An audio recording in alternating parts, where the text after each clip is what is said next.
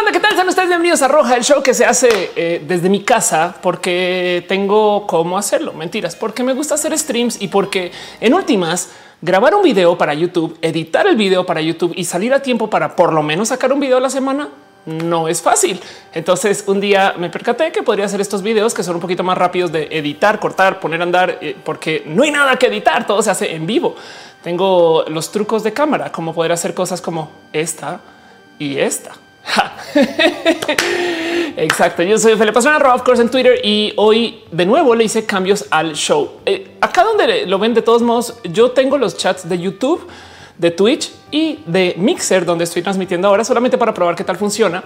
Pero eh, de todos modos, acá puse los chats mezclados de absolutamente todo con una herramienta que no había querido usar antes, que le pertenece a Restream, pero espero que se comporte bien. Le estoy literal poniendo la prueba a ver cómo se siente, cómo lo ven ustedes y a ver si da chance de que se comporte y se siente más bonito. Pero bueno, Roja es un show donde hablamos de absolutamente nada y todo, porque yo levanto los temas una vez a la semana y simplemente me siento a platicar con ustedes. Así que muchas gracias por acompañarme. Espero que eh, se vea mejor y, ya saben que la verdad es que tengo más cambios que quiero traer al show, pero tengo esta regla, tengo esta regla que hago de a un cambio o dos máximo por cada transmisión para no de repente estar lidiando con una cantidad de cosas nuevas, no?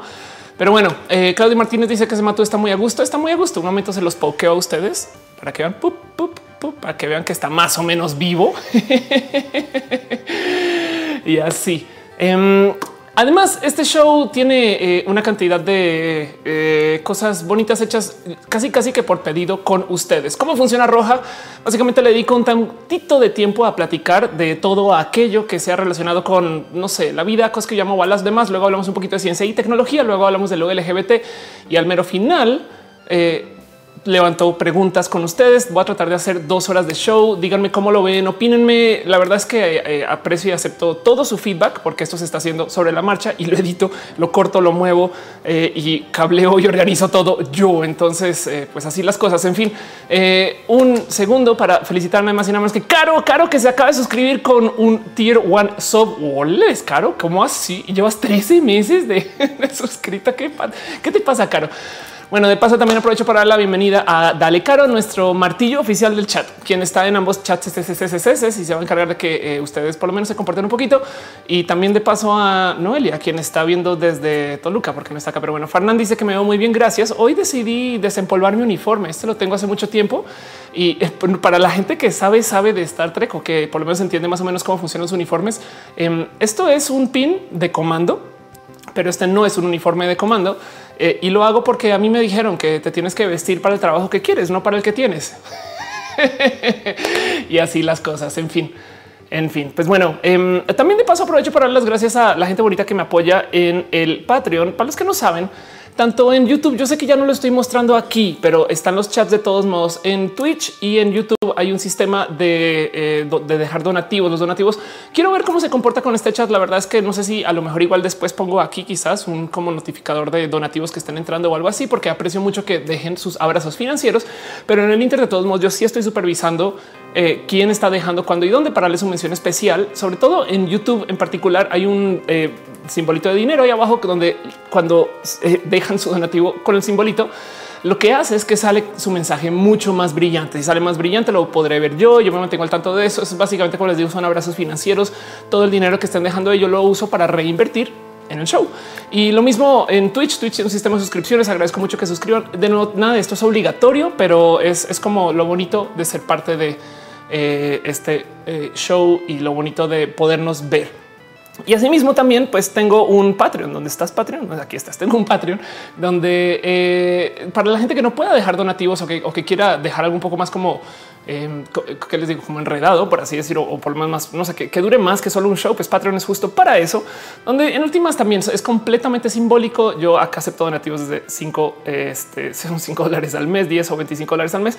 Em, y lo único que eh, levanto de acá, la verdad, verdad, para serles honestos, es el leer sus nombres. Entonces, pues muchas gracias a David Álvarez Ponce, Alex Osorio, a Ake Rubia, Trini Patacoins, Alejandro Alcántara, Yahir Lima y a Fran de Salesforce, quien eh, deja, voy a dejar de decir eso, quien deja sus eh, como abrazos de largo plazo financieros en este Patreon. así las cosas. Y veo que también está Luigi Forestieri en el chat, así que de paso aprovecho para decirle a Luigi feliz cumpleaños. Qué bonito verte acá. Eh, este show de hecho sucede gracias a Luigi. Él comenzó con todo esto porque me hizo eh, llegar a hizo llegar a mi poder una computadora que tenía la capacidad suficiente para transmitir. Pero bueno, en fin, eh, dice Mr. Leches, el nuevo chat me hace ver más potable. ¿Cómo que más? Ándale, exacto. Yo me dice me encanta que le gusta eh, mi cabello recogido. Te digo algo, he estado leyendo mucho con eso. Ahorita platicamos un poquito de ese tema, pero bueno, como estamos reunidos y como nos estamos encontrando una vez a la semana para hacer algo, eh, este show, pues en últimas hace de nosotros eh, un, un gran ejército, un gran ejército de amigos y a veces no tan amigos que por lo menos si nos vamos a reunir y somos esta gran fuerza de batalla y de pelea, pues nos vale que tengamos un digno enemigo y entonces todas las semanas yo me asomo por esta cuenta que se llama bot de colores, quien pues si el show se llama roja, entonces evidentemente estamos en guerra con todos los otros colores que no son roja. Y levanto el último tweet que se haya publicado por parte de bot de colores, quien sea que lo haya pedido o, como sea que haya llegado. Y nuestro enemigo para la semana de hoy es el rosa mezcal. Es el rosa mezcal. Eh, la verdad es que el rosa mezcal es un color que yo le he tenido mucha rabia. Fíjense que en algún momento cuando era pequeña, em, eh, tuve una gran pelea con mis amigos en el colegio porque hacía mucho calor en ese entonces, como ahorita. Y cuando platicaba con ellos, siempre me decían que todo para todos los males mezcales y si tenía que lidiar con el frío, lidiar con el calor, nada como un mezcal y no los podía conseguir porque si bien había tequilas rosas, no había rosa mezcal en ese entonces. Era muy chamaca y tengo un trauma con eso. Así que, pues qué lástima que, que se nos haya cruzado por enfrente hoy el rosa mezcal. Rosa mezcal, te digo algo, te odio te odio con todo mi corazón, Rosa Mezcal. Y espero no volverte a ver, sino más allá por fuera del show. Y si te llego a ver, de paso, vamos a tener problemas. Preguntan, ¿el Castillo es pariente del Morado Mezcal? Claro que sí, por supuesto. De hecho, por eso odio a Rosa Mezcal, porque Morado Mezcal, su papá, eh, también colaboraba con este tema del mal manejo de la temperatura cuando yo estaba en el colegio y pues eso es un poco rudo. Dice Shuchakatuyu, eh, me toca verte en vivo. Gracias, qué bueno que llegues. Dice Víctor, qué bonito se ve la pantalla de comentarios. Ay, gracias. Ok, cool. Alpaca Dios dice todo mi video odiado el rosa mezcal. Exacto. Polaris dice muerte al rosa mezcal. Exacto. Dice Mr. Leches que se ve guapo, se ve guapo, que tuviste un espasmo chaborruco, porque potable quiere decir guapo. Ok, claro, ya entiendo. Eh, eh, eh, hace mucho más sentido, porque además que alguien Mr. Leches diga que se ve potable, a lo mejor tiene algo que ver con eso. Pues bueno, hoy está haciendo 200 mil millones de grados en esta ciudad y yo ahorita tuve bien a tuitear de hoy está haciendo un frío horrible. ¿Dónde, ¿En dónde están? Para la gente que no está en la Ciudad de México o que no está ni siquiera en México, yo creo que no entienden el calor que está haciendo en este país ahora, pero pues nos va a tocar aprender a lidiar con esto, porque si estamos calentando el planeta, pues les voy a decir algo, ni modo. En fin, dice Oscar Urquía 7 de 10 para Han Solo. ¿Quieres hablar? ¿Quieren hablar de Han Solo? No. ok, después hablamos de ese tema eh, y dice eh, este Salvador Manríquez, pero es mezcal. Está bien. Odiamos el rosa mezcal por hoy. Hoy vamos a odiar el rosa mezcal porque la verdad es que se comportó muy culero. Era, un color muy rudo, pero bueno, un par de anuncios eh, también parroquiales antes de arrancar cosas que yo creo que ya les he mencionado varias veces, pero no es para que tengan presentes. El 22 de junio me va a dar eh, nuevamente show de stand up. Esta vez es colaboración. Va a ser un show pro LGBT con Raúl Meneses. Raúl Meneses eh, es una persona espectacular y es una persona eh, divertidamente chaparra. Entonces, esta foto es una foto real. Acá no hay Photoshop. Y de hecho, ahí donde lo ven, Raúl tiene tantito como de tacón en sus zapatos en esa foto. Yo también estoy son tacones, pero bueno, esto va a suceder en el cine Tonala. Caigan, caigan. Ah, recuerden que reserven sus boletos y va a ser muy bonito presentar con Raúl porque vamos a colaborar para hacer de esto un show muy chingón. Y esto es el 22 eh, también para el Centro Nacional de las Artes. Y esto les voy a decir algo. Esto para mí es súper, súper importante mencionar porque el Centro Nacional de las Artes está haciendo un ciclo de stand up. Perdón, un pequeño paréntesis. Romjin Line hace un donativo. Muchas gracias. Y ya vi, ya aprendí qué chingón que en el chat de aquí tenía miedo que no fuera a pasar. Sale, sale el donativo. Qué cool. Ay, mira así, qué bueno, porque me daba miedo que no saliera. Yo después para eso importa. Cuyito pregunta que se ve el Barcade 2 Celebration, por ahora no, eh, no sabía que iba a suceder. Entonces eh, supongo que no y así las cosas. Em, pero bueno, volviendo al tema del CENARTE, el Centro Nacional de las Artes está haciendo un ciclo de stand up. Eso es súper importante porque hasta hace no mucho el stand up no se considera un arte del total. Entonces, qué chingón que lo presenten como si fuera una forma de arte, eh, porque lo es. Y en todas estas, pues me incluyeron, me incluyeron. Eh, van a haber varios eh, stand up, pero más está presentando esto va a ser el 14 de junio el 14 de junio, pero también hay una cantidad de otros comediantes. Por ejemplo, aquí están Sochley y Sara N, que son las, las, las PMs. Eh, también va a estar Adriana Chávez, Katia Vega y el, el 14 de junio eh, voy a estar eh, junto con aquí está con Mónica Negrete de invitada. Caigan, manda, vayan, apoyen a las artes. Además, cuando se trata de cenar, realmente apoyen a las artes. Entonces ahí tienen 14 de junio, un show, 22 de junio, otro show. Que si las cosas dice Dale Carga en Guadalajara está cantando. Ok, dice Yume. Eh, Asexual no siente atracción sexual y pansexual siente atracción por cualquier género. Ah, ok, ya estamos hablando de eso. Ándale. eh, y dice Berito Hernández vi que viene en vivo y corrió la computadora. Pues qué chingón. Y entonces eh, seguimos con esto. Daniel dice que podrías hablar de las elecciones en Colombia. Podría hablar un poquito de las elecciones en Colombia. Bueno, a ver quién fue que estaba. Es que no quiero meterme mucho en ese tema eh, pero podría levantar un poquito el tema de las elecciones. Vámonos primero a hablar de hacer una cosa que me gustaría hacer cada show. Esto sin falla, cada show en particular es algo que yo creo que eh, me parece que de aquí a las elecciones lo va a seguir haciendo, que es una sana visita por verificado, una sana visita por verificado para ver qué noticias está verificando verificado para que les quede claro que hay mucho de lo que recibimos y lo que vemos en medios que es completamente falso. Por ejemplo, ni apedrearon a Ricardo Anaya ni está hospitalizado en Villahermosa, Tabasco. Por ejemplo, falso que el gobernador de Chiapas haya pronosticado sangre y violencia si gana López Obrador. Por ejemplo, dice Mid que hay relación si el Club Santos es campeón, el PRI gana la presidencia. Entonces luego preguntan, ¿es cierto? Y pues bueno, tres notas falsas sobre el frente. El PRD dejó a la coalición. Anaya acepta que no ganará o que llama envidiosos a sus críticos. Todo eso está ahorita en verificado. Yo sé que verificado es uno en varios medios en particular que están haciendo esta labor de verificar. Entiendo que puede tener carencias o no, pero ténganlo presente que hay una cantidad de cosas que recibimos, vemos, escuchamos, retuiteamos y comentamos que puede ser completamente falso. Luis Oriol está preguntando que quién es el color enemigo. Yo todo lo que tengo que decir es me da, así como estrés postraumático, recordando que eh, ese odio que le tengo y que le tenemos ya a ustedes, los que se han unido al rosa mezcal. Rosa mezcal es nuestro color culero del día de hoy. pero bueno, en fin, ¿cómo van banda? Espero que no se estén derritiendo como yo. Espero que no estén totalmente muertos del calor. Y pues para todo lo demás, ahora sí arranquemos formalmente con este show que se llama Roja. Vámonos con Roja. Vamos a un poquito acerca de los balazos eh, y cosas que yo creo que vale la pena mencionar una vez a la semana, por lo menos eh, por encimita, por encimita y así las cosas. Em, dice Polaris que no quiere spoilers de Han Solo. Va, ahorrémonos de cosas de Han Solo. Vemos Han Solo medio de lado. Solo voy a decir algo. Han Solo es una peli que está recién. Eh, creo que es el momento donde les tengo que decir. Soy un poco más fan de Star Trek que de Star Wars. pero no le quita que Han Solo es una peli bonita, que tiene una cantidad de cosas espectaculares, que hace una cantidad de propuestas que mucha gente como que no entendió y quiso odiar solo porque si, por ejemplo, Han Solo se trata de cuando Han Solo era chamaco. Entonces, cada que veo a alguien comentando hoy pusieron un actor que hace ver como si Han Solo fuera, pues no sé, como que muy chamaco y muy sin experiencia y es de es que ese es el punto, caballeros, no? Eh, y asimismo, eh, de hecho, llevo todo el día escuchando el soundtrack de solo.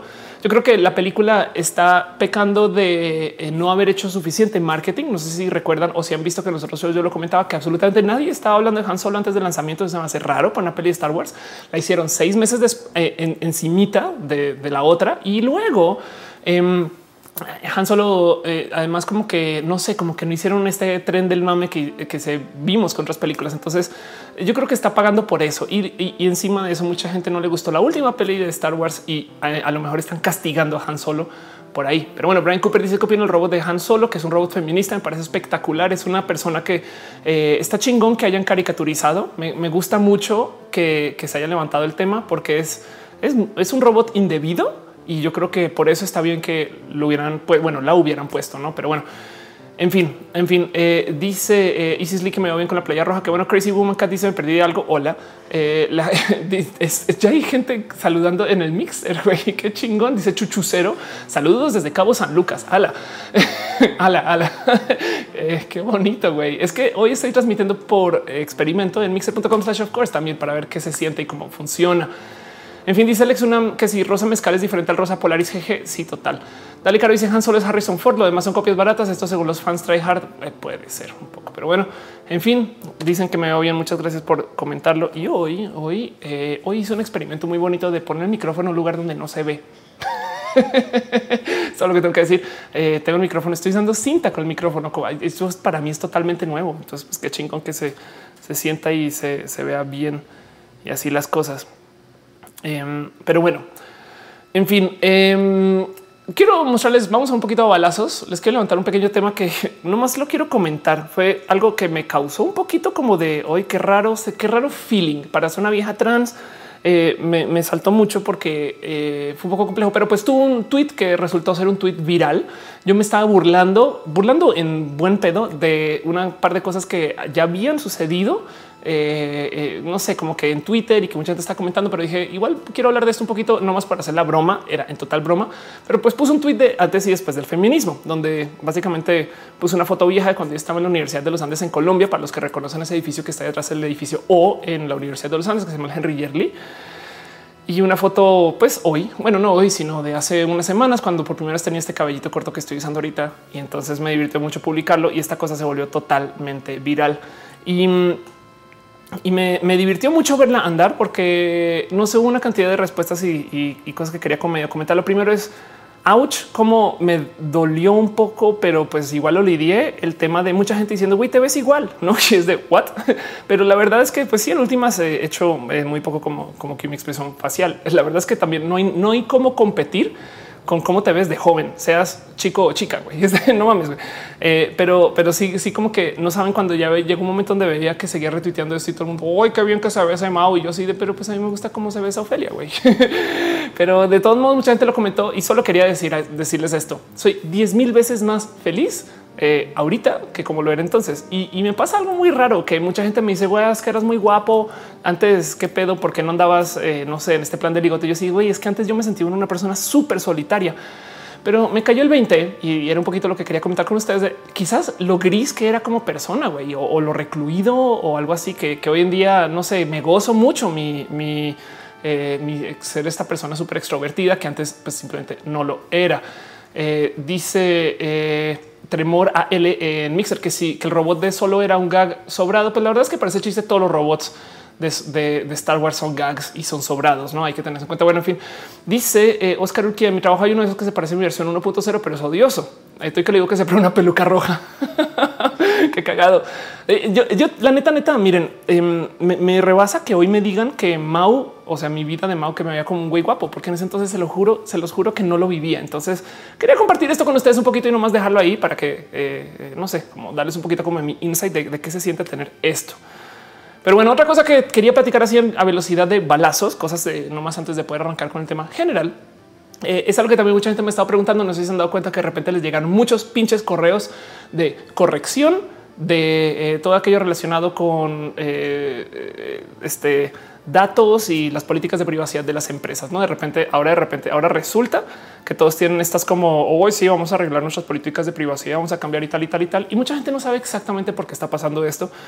No más les, les, quería mencionar esto. Eh, es que resulta que comenzó la regulación de protección de datos general por la Unión Europea. Ok, entonces esto es algo que se viene como negociando Armando y, está propuesto y, hecho casi casi que cerrado desde el 2016.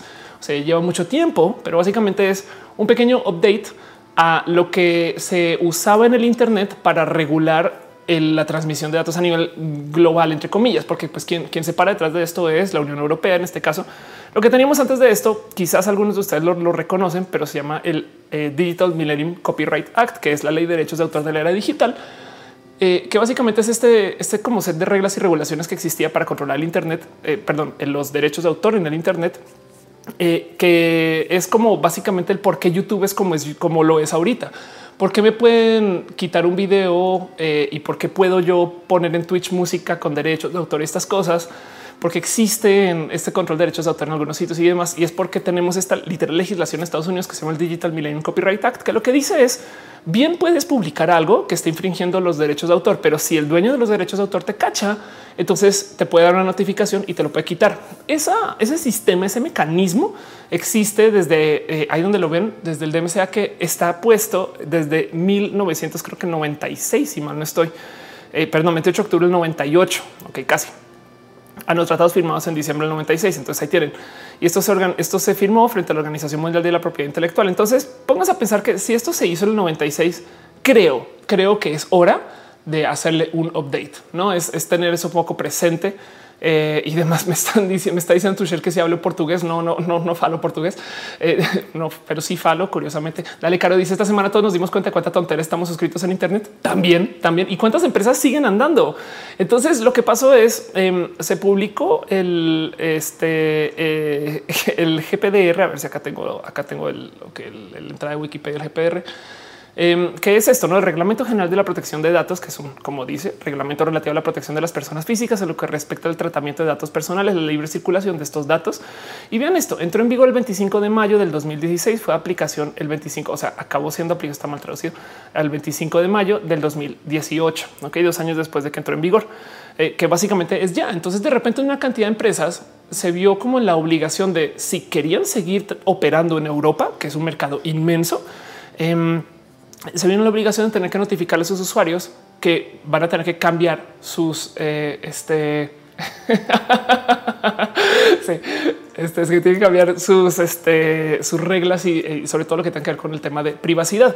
Eh, ¿Qué quiere decir esto? Que vamos a ver una cantidad ridícula más de avisos de estos de eh, oye, vamos a usar tus datos para X, oye, aceptar, aceptar de esos de aceptar y que no lees de todos modos. Pues bueno, vamos a ver mucho más de eso, pero sobre todo también regularon hasta el tamaño, la tipografía, cuando nos tienen que notificar. Por ejemplo, si estás suscrito a un servicio que te manda correos, te tienes que decir cierto modo resuscribir. ¿Qué pasa si no lo haces? Pues quien está eh, proveyendo estos servicios y si tiene alguna algún tipo de presencia en Europa, va a tener que pagar una multa eh, si no te está notificando lo que está haciendo con tus datos. Entonces, eh, eso em, este va a estar muy presente, no? Básicamente dice Miguel Cano que quiere copyright de sus memes. Ándale, meme eh, borró el mensaje, seguramente porque violaba algún tipo de copyright.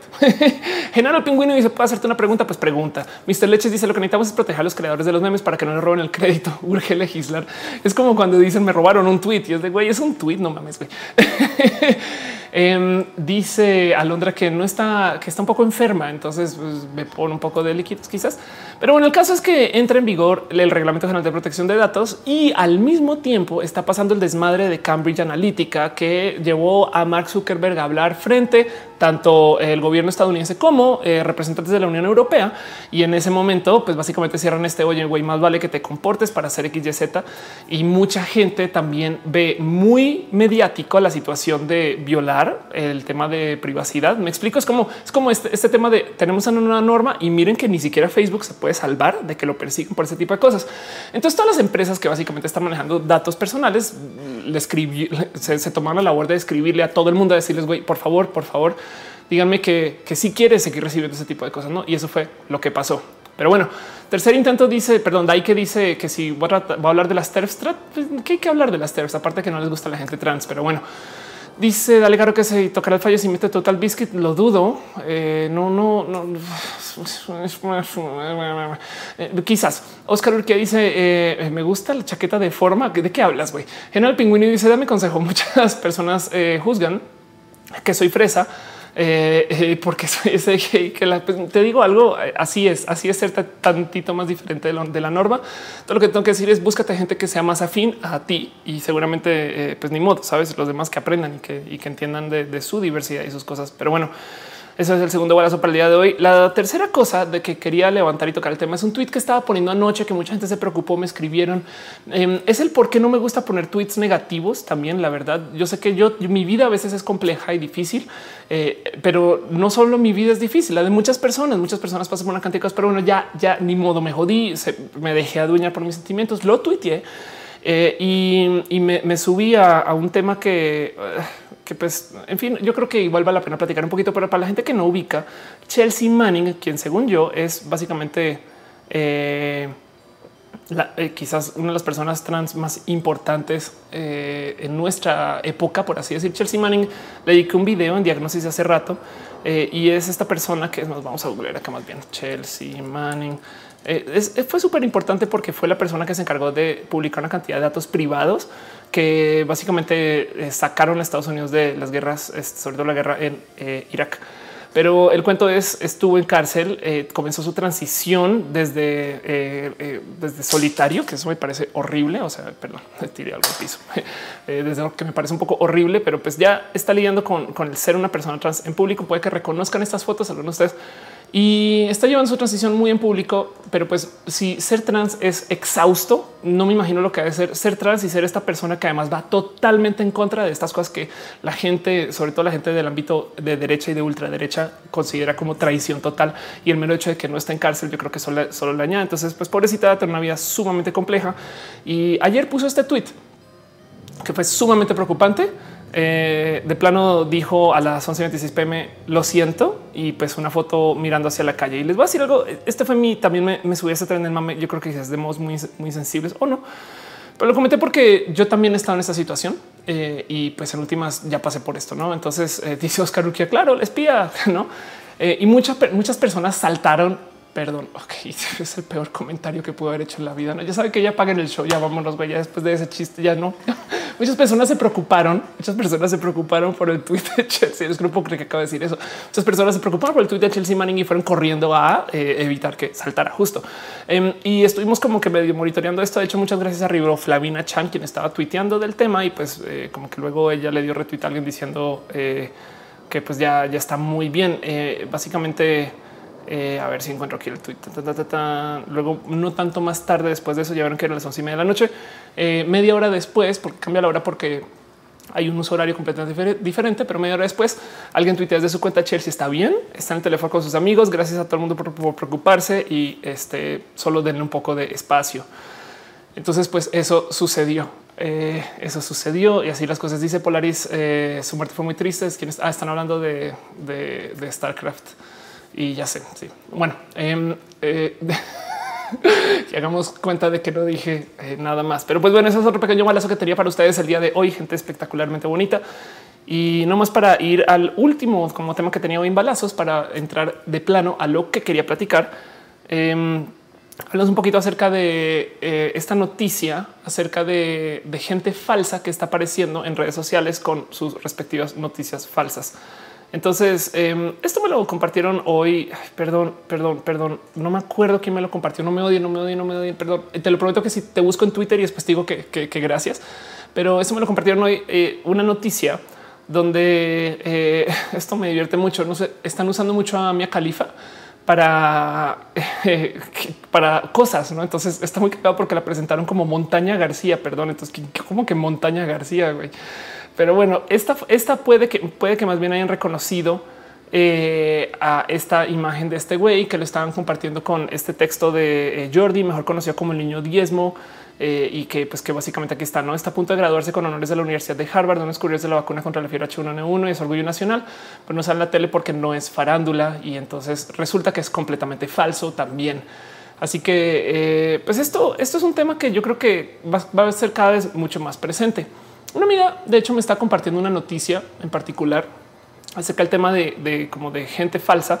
Eh, a ver si lo encuentro aquí, eh, porque apareció el cuento de Lil Miquela. Lil Miquela, para los que puede que no la ubiquen, es porque, porque se volvió famosa contra el rubro de la moda. Es una Instagramer que se volvió famosa. Em, y resulta que, y, porque pues creo que es supuestamente brasileña y el cuento es resulta que es completamente fabricada y si mal no estoy, hasta su personaje, o sea, es un render. Ella, si mal no entendí, es totalmente un render. No existe, punto. Eh, y esto va a pasar cada vez más. Y entonces me lo comparten como con este, como es que luego te dicen que es un render y a huevo se le nota, güey. no, pero, pero pues eso fue parte del, del quizás el por qué se hizo famosa. Es una persona que tiene 900 mil suscritos en Instagram y que deja como ese como interés de wow, eh, no puedo creer que esto haya pasado, pero, pero pues solo quería comentarlo y sobre todo a modo de balazos, porque una de las cosas que más me ha divertido de seguir como estos famosos falsos es que hay unos famosos que a la gente le gusta seguir. O sea, que entiendas que, ya conocemos y sabemos que son totalmente falsos y nos vale gorro. Por ejemplo, para la gente que no lo sabe, porque hay tres personas en el planeta que todavía no lo saben y ojo que se va a presentar en México para hacer concierto ahorita. Tenemos la historia de Hatsune Miku. Hatsune Miku es eh, un software de si mal estoy de Yamaha. Puede no ser de Yamaha, perdón, no me odien. Eh, este, dice yo furtado ese niño estuvo sí. Em, pues no se llama, pero el caso es que es un software de eh, que se llama Vocaloid que básicamente canta eh, como si fuera cualquier instrumento y decidieron hacer una, un personaje falso eh, que después es evidentemente un total render Pero, pero el cuento es da conciertos, Hatsune Miku da conciertos y la gente va a esos conciertos. Entonces, pues, ¿qué nos importa si aún así nos está dando entretenimiento y esto puede estar este, sucediendo? Entonces, quería compartirlo de modo de balazos nomás para que sepan que eso está pasando y dejarlo ahí. Eh, si tiene alguna opinión o algo así, pues los escucho, aunque de resto la verdad es que eh, eso eh, queda como medio, medio pendiente. Jordico dice muchas personas no saben que este que Lil Miquela es un render, pues ándale. Y pues el punto es entender que esto va a pasar más y más, no es, no, nos podemos salvar en lo más mínimo de este cuento. Y pues ni modo. A ver, me pidieron que hablar un poquito acerca de las elecciones en Colombia. Eh, tengo una pequeña opinión que hablar del tema. La verdad es que les digo algo, eh, no, no, me, no, me, no me gusta tanto eh, levantar este tema, sobre todo en Colombia, porque yo en Colombia tengo una pequeña como presencia que mucha gente se toma muy a corazón. de, de oh, es que una pastrana está diciendo cosas y demás. Es un, es un poco de pereza. Pero pues el caso es, eh, hubo, hubo elecciones para Colombia el fin de semana pasado, o sea, literal ayer. Y entonces tenemos, aunque están tildando acá Iván Duque de ganar la primera vuelta, pues básicamente tenemos, es más, perdón, quizás aquí esté mejor puesto, aquí vas.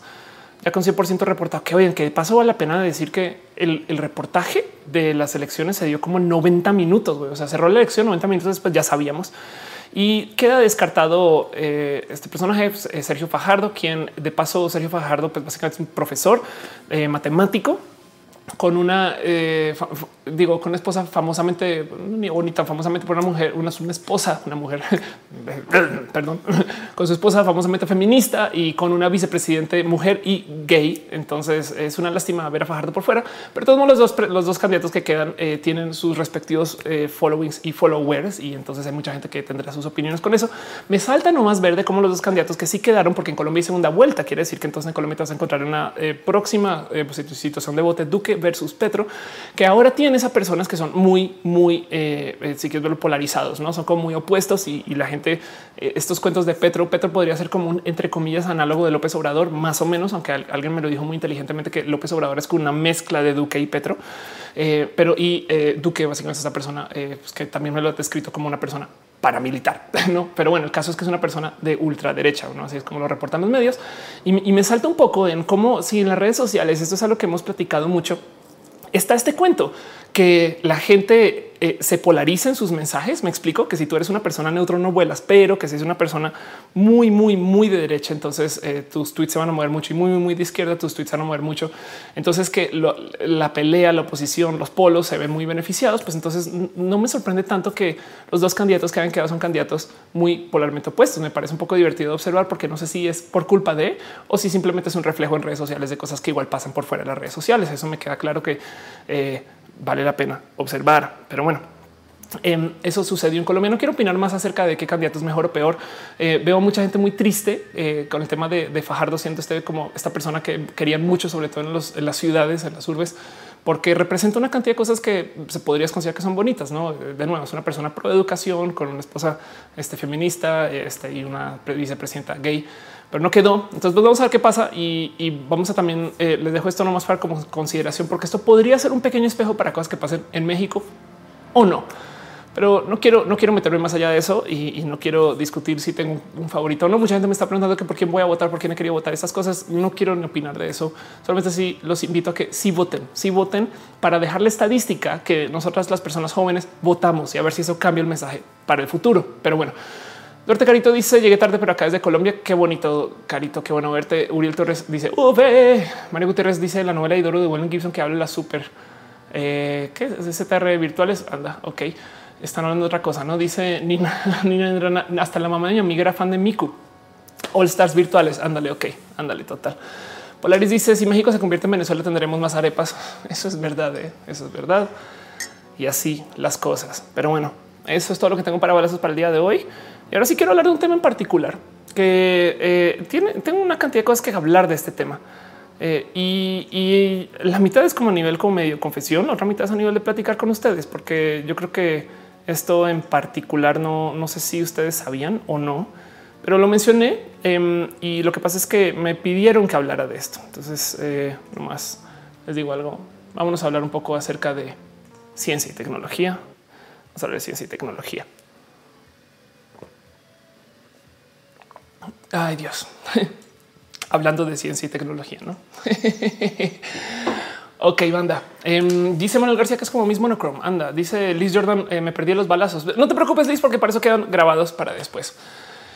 Eh, más bien comenten, comenten ustedes haciendo aprovecho el mini break nomás para preguntarles cómo se sienten ustedes con el nuevo look y también el nuevo look, eh, estas cosas y demás. Pero vamos a hablar un poquito de ciencia. Este tweet me llegó por parte de Hipatía Valeria. ¿Qué pasó? Yo porque no te doy follow y dice tío, podrías hablarnos sobre el consumo de Aderol u otros estimulantes no recetados que se usan mucho entre estudiantes y se podría hacer un tema roja. Y yo creo que es un súper tema para levantar en roja. Eh, en últimas, esto sí me parece súper, súper importante. A ver, un segundo arreglado acá. Eh, ya ahí estás. Esto me parece súper, súper importante. Oh, caray. Y ahora quite esto así. Dios mío, ¿qué hiciste, Ofelia? Mm, un segundo, un segundo que hice algo horrible por. Eh, Ay, pero bueno, eso me parece un tema más o menos importante en que la verdad es que eh, mucha gente eh, quizás ha hablado de esto una que otra vez y mucha gente, madre mía. Mm. Hoy es que sin querer me queda casi un audio. Ay, ay, ay, ay, ay, Ofelia, ¿cómo eres? Pero bueno, no pasa nada porque puedes. Esto me pasa por atascadís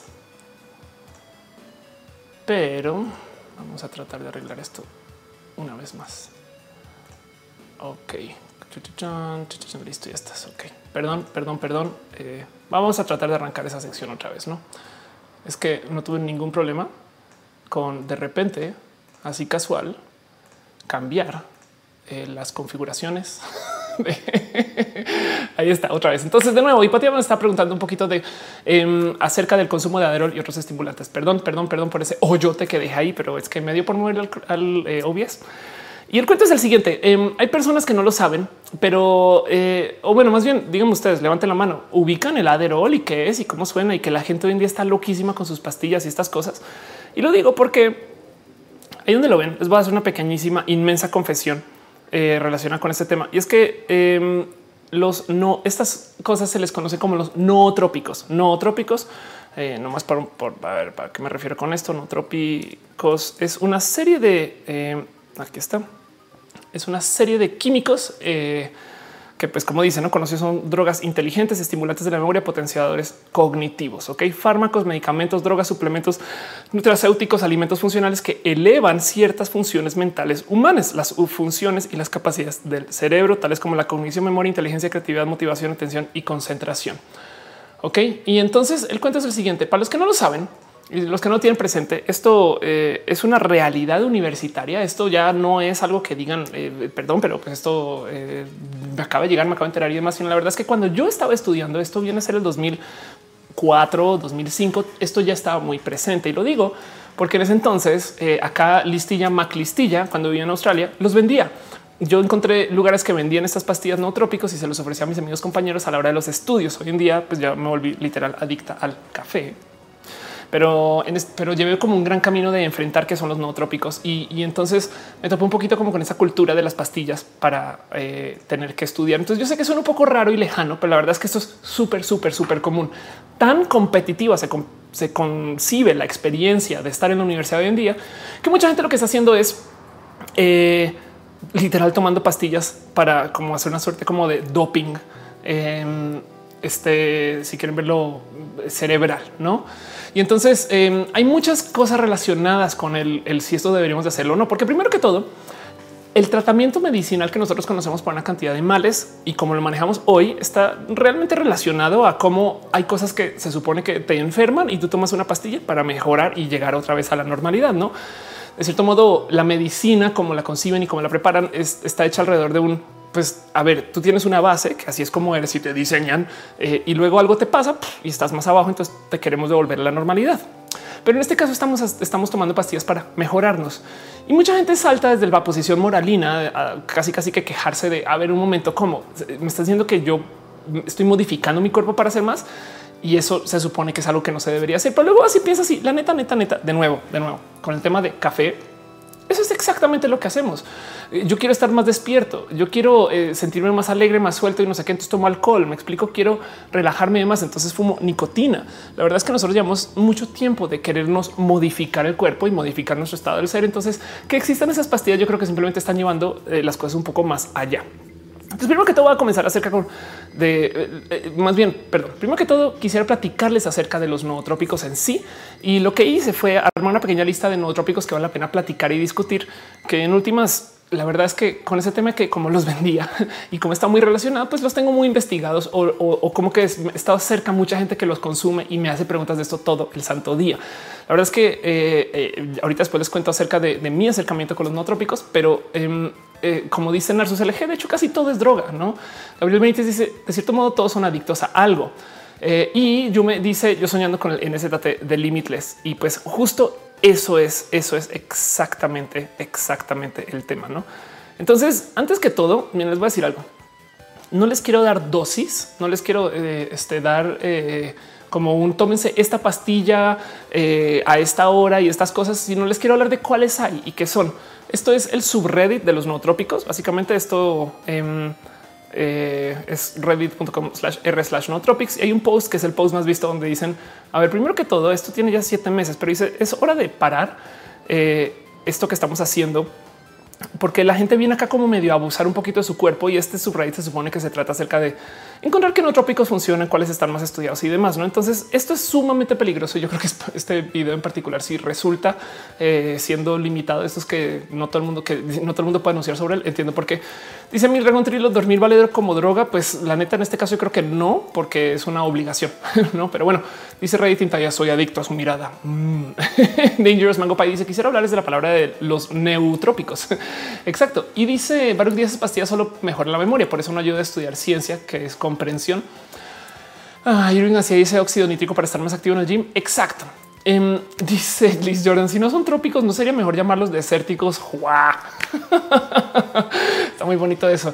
Pero, pero el punto es, no les quiero dar a ustedes como em, la poción mágica ni la solución a las cosas. Solo quiero hablar de ese tema para que sepan que exista, están como educados en este tema y entiendan que mucha gente vive de esto hoy. O sea, no es broma, es, hay gente que ya hace su vida alrededor de su consumo de esto, sobre todo para estudiar, sobre todo para trabajar y es un poco raro. Me, parece que hemos llegado a este momento en la vida cuando de cierto modo, pues ahora, ahora sí consumimos eh, estas drogas pues para estar y eso, eso eh, tiene algo que eh, no sé qué vale la pena platicar porque en últimas el cuento con los nootrópicos es que esta medicina, esta salud eh, implica que eh, si puedes hacer más, entonces deberías de no para ser una persona más competitiva. Y si todos tus compañeros lo están haciendo en tu rubro de trabajo, eh, y entonces ahora ya se vuelve una obligación, no es ese tipo de cosas. Es como si todo el mundo maneja en coche para ir a su trabajo, pues deberías tú tener un coche en vez de caminar. Pues puede que no, pero me explico. Es como que si la barra está en cierto nivel, entonces ahora suena un poco rudo tener que decirle a la gente, pues es que si quieres de verdad salir adelante como los otros emprendedores, tienes que estar tomando estas pastillas, ¿no? Y les digo algo desde ya.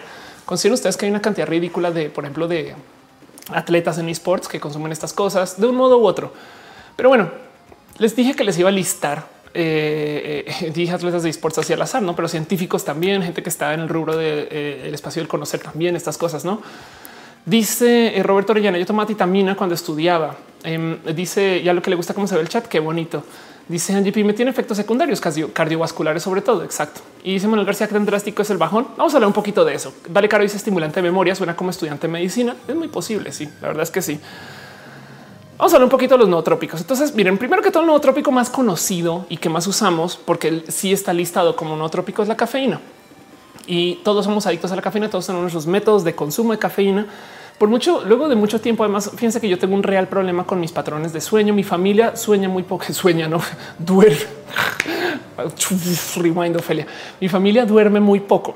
Yo también. Mi papá y yo nos mensajeamos a las 5 de la mañana y es un tema como que traemos enredados desde hace mucho tiempo, pero eh, yo tengo como estos raros patrones. A veces duermo mucho en la tarde, a veces no es como cómo me manejo yo con mi cuerpo. Y por consecuencia, yo por eso es que me acabé empapando de estas pastillas, porque justo y también del café y, de como estos patrones para, para estar despierta, porque eh, he tratado de lidiar con esto de tantos modos y, llega una solución muy bonita que es lo que quiero usar para em, complementarles acá.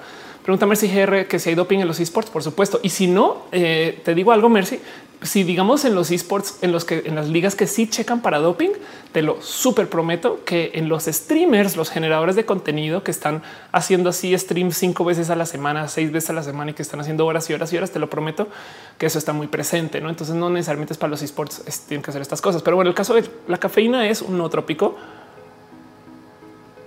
Básicamente es un modo de estar más despiertos y despiertas em, y cómo se debería de consumir de lo que he aprendido la cafeína y alguien corríjame si sabe más que yo en esto es eh, básicamente los químicos que te dan sueño entre comillas como que los comienzas a empujar un poquito hacia el futuro. Entonces si tú pasaste todo el día sin tomar café y de repente en la noche tomas mucho café ya no hiciste mucho porque ya acumulaste esos químicos que te dan sueños. Si lo haces lo mismo a mediodía pues tienes digamos que la mitad de la carga eh, y simplemente no tienes mucho que tirar al futuro y eso también quiere decir que va a haber un crash al final de todas las cosas, al final de todo el proceso. Pero las cosas más, eh, yo creo que eh, no sé si decir reveladoras, pero las cosas más bonitas que le comparto a mis amigos de cómo se debería de consumir el café es porque mucha gente me dice que me tomé dos Red Bulls y de hecho me dio sueño. No se supone que te debería despertar eh, y eso lo he escuchado mucho. Pues es que existe una cosa que se llama el café nap, donde básicamente es un tomas café y luego te das un motoso, un coyote una pequeña siesta de máximo media hora para como de desplazar un poquito esos químicos que son que tienes ya acumulados de, a lo que acumulaste a lo largo del día para que te dé sueño. Em, y luego cuando te despiertas estás además cafeinada después de despertar. Entonces eso, eso solamente lo quería platicar y tener muy presente. El café lo consiguen en una cantidad de lugares y pues evidentemente eh, cada quien tendrá su estrategia de que sí o que no estas cosas. Os dice Narsus, deberíamos tomar más cafeína en el día. Eh, lo que yo he aprendido y como yo tomo mi café es deberías de ir tomando gradualmente durante el día, no?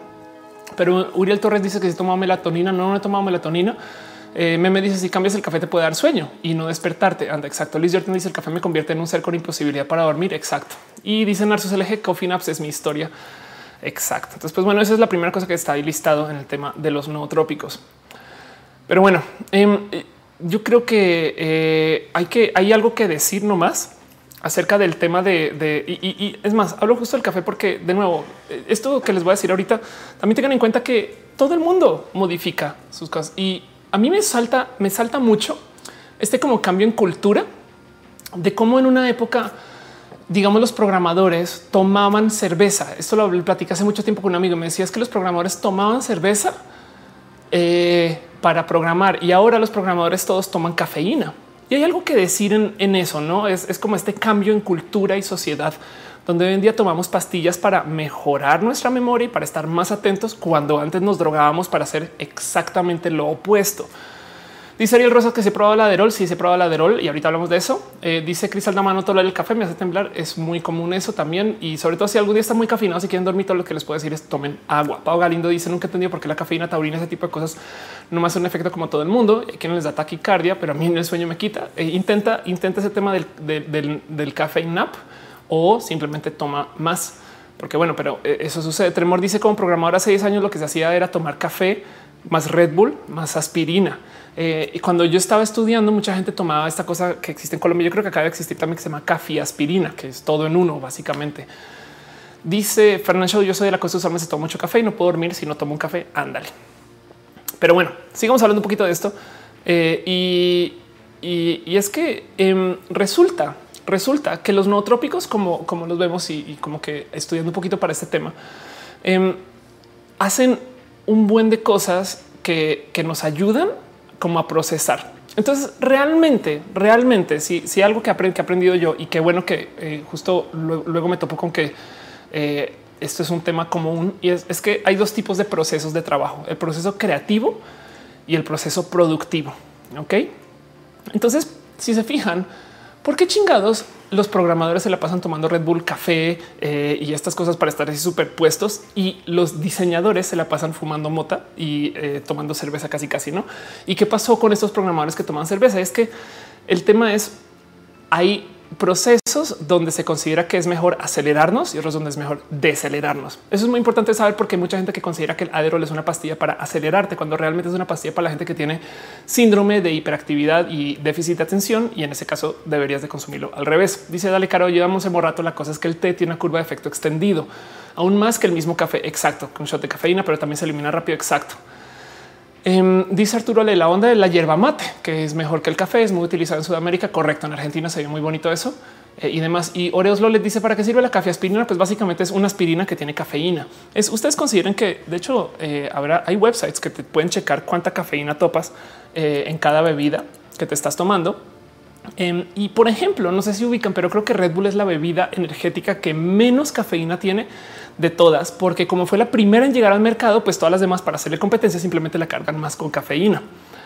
Pero bueno, eh, eso es muy, es muy importante justo distinguir eh, el, tema de, qué pueden hacer las pastillas, porque cuándo y dónde, porque además, y como le estaba diciendo, como le estaban diciendo, eh, como le estaban diciendo antes, em, está esta peli que se llama Limitless, ok, que es eh, por si la reconocen, es una peli que justo se, trata un poco de este tema. Es una persona que es básicamente como, perdón la palabra, como, como perdedor productivo, que descubre una pastilla que lo hace lo deja, lo mantiene sin límites, ¿no? Entonces, gracias a que tiene la pastilla, mejora mucho y entonces ahora puede ser productivo, pero suele tan productivo que pues se come el mundo, ¿no? Y es una gran, eh, si quieren verlo, alegoría a lo que mucha gente vive cuando, por ejemplo, consume cocaína, porque así es como la vida, como en estos mercados hipercompetitivos, por ejemplo, bolsa, acciones de valor, estas cosas que tienes que estar muy presente. Y de cierto modo, cuando no estás tan alerta, eh, puede que se te pasen cosas, no? O puede que simplemente no te puedas enfocar. Eh, dice Jo Furtado, el Adderall te ayuda a concentrarte. El Adderall se diseñó exacto para ayudarte a concentrar. El cuento es el siguiente: se desarrollan las metanfetaminas eh, se ilegalizan las metanfetaminas y el Adderall básicamente es una hija de la metanfetamina que venden bajo receta para que lo puedan tomar las personas que sí les beneficia tomar. Entonces, ahorita vamos con el Adderall en particular. Em, más bien, les digo algo, eh, a ver si lo encuentro. Los invito, los invito a que consideren darse una pasada por esta serie que se llama, pero no es una serie, que es una película completa que se llama Take Your Pills, dura una hora 27 minutos, es un documental acerca del tema del aerol concerta, no sé qué, eh, y, levanta como el tema de qué hacen estas pastillas, eh, cómo funcionan, quién las toma, por qué las toman y demás. Es sumamente bonito de ver, porque parte de lo bonito que existe con el Adderall y su capacidad como no trópico es que estadísticamente no te hace más inteligente. Ya, ya luego de consumirlo por mucho tiempo, luego de eh, como de hacer pruebas como cognitivas y demás, el Adderall tiene un rarísimo proceso donde primero que todo se desarrolla para gente que tiene o bueno, se prescribe para gente que tiene eh, déficit de atención o que es hiperactiva. Entonces es una como mamá de la ritalina que seguro muchas personas conocen más. Y la ritalina básicamente existe para decelerarte. Es muy importante porque la gente que es hiperactiva es justo eso. Tiene su cerebro andando en chinga y necesitan que algo los baje y los calme. Y, el Adderall, como funciona, es de cierto modo te ayuda a enfocarte en una cosa. Habrán muchas personas que dicen eso me hace más rápido, pero es que miren, como especie somos mucho más precisos para poder en, nuestro proceso de selección de qué vamos a hacer y qué no vamos a hacer. No, no estamos sujetos a nuestro instinto. O sea, no entramos a una habitación, estamos moviendo las orejas hacia ver qué nos va a atacar y demás, porque ya entendemos que si estás en un hotel, eh, no va a salir un animal salvaje detrás de una planta, no? aunque, aunque igual si llega a salir, pues tenemos la suficiencia como cognitiva de poder responder, no? Pero es muy poco probable. Entonces, como tenemos como esta capacidad de, de enfocarnos en temas, la verdad es que esa viene a ser gran parte de nuestra como ventaja evolutiva. Entonces es más evolucionado el que no está multitasking. Nuestra sociedad es tan productiva tristemente para muchos casos que eh, nos topamos con que eh, hay situaciones donde se supone que si haces más eres mejor. E, eso no es necesariamente eh, si quieren verlo como un gran desarrollo, más bien eso es como medio volver esa situación como salvaje, donde tenemos mil cosas encima y entonces estamos haciendo todo, todo el tiempo. Pero tener, tener enfoque, eso es, una frase cerebro de Steve Jobs, tener enfoque se trata de decir no. Entonces en lo que tú puedas separar las cosas y enfocarte y tener solo una conversación por 10 horas, eso es nuestra capacidad como si quieren verlo como humanos. El que tú te puedas sentar a leer un libro y que nada te moleste. Si tú eres una persona hiperactiva y no te puedes sentar a leer el libro y va de paso el que consumamos tantos medios nos están haciendo ese tipo de personas que en últimas nos hace más sujetos a que no podemos hacer eso. Em, técnicamente eh, estás aplicando más tu capacidad del enfoque y del desarrollo. Entonces el Aderol, tanto como la Ritalina, sirve para que no te molesten tanto las cosas. Como me preguntaba Ariel, que sé yo, porque yo consumía Aderol hace muchos, hace como unos 10 años que no toco una pastilla de Aderol, porque eh, primero que todo no se consigue en México, pero segundo, eh, cuando, cuando las podía conseguir, cuando las vendía entonces, básicamente te ayuda a que te hiperenfoques en una cosa. Y me acuerdo de un caso de una situación en particular, tenía que hacer una tarea y dejé un cubo de Rubik al lado de la tarea y le dediqué fácil seis horas a solucionar el cubo de Rubik y nunca vi la tarea, pero pues me súper enfoqué en eso. Entonces, de cierto modo funcionó, no? Dice Arturo, un gran truco las smart drugs es oxigenar el cerebro. El mismo efecto puedes lograr con el ginseng de cierta concentración. También se usa para Alzheimer. Exacto. Dani León dice es un psicofármaco indicado para el trastorno de déficit de atención. No están indicados para ser más competentes o tener mejor memoria. Tiene potencial adictivo. Exacto. Y justo por eso es que por eso es que son por eso que tienen restricciones. Eh, consideren que eh, no son pastillas milagro, no? Eh, y, lo bonito, nomás para, para volver al tema de, lo que está hablando Netflix, lo bonito de, de Take Your Pills es lo que acaban publicando es que gran parte de lo que hace o cómo funciona cuando tú lo consumes eh, es que si bien no te hace más inteligente, ayuda mucho con tu capacidad de sentirte más capaz, ¿no? El punto es la gente que toma Adderall consistentemente se siente más capaz, sean personas neurodivergentes como sean personas, este, si quieren verlo, eh, neuroestándar, no sé si es un término correcto, perdón, eh, y, el cuento es de nuevo, el Adderall no se consigue en México, em, pero, pero la verdad es que si lo googlean y lo buscan, si hay cómo, cuándo y dónde. Este es un hilo en Reddit otra vez. No acuérdense que eh, no, no, les eh, recomiendo absolutamente nada. Tomen todo esto como su propio como peso y responsabilidad pero justo preguntaban que dónde se consiguen, cuándo y dónde. Cuando yo las vendía en su momento, yo las pedía, las pedía por Internet. Pedirlos por Internet es un riesgo inmenso a que les den a ustedes cualquier cosa menos la pastilla que están pidiendo o por lo menos 10% de la pastilla que están pidiendo. Me explico. Em, pero, pero bueno, mucha gente como que recomienda eh, buscar, por ejemplo, Ritalin. Se puede tener receta y, el tema es búsquense cómo organizarse estas cosas. He que levantar un tema en particular de otro no trópico que ahorita platico de él.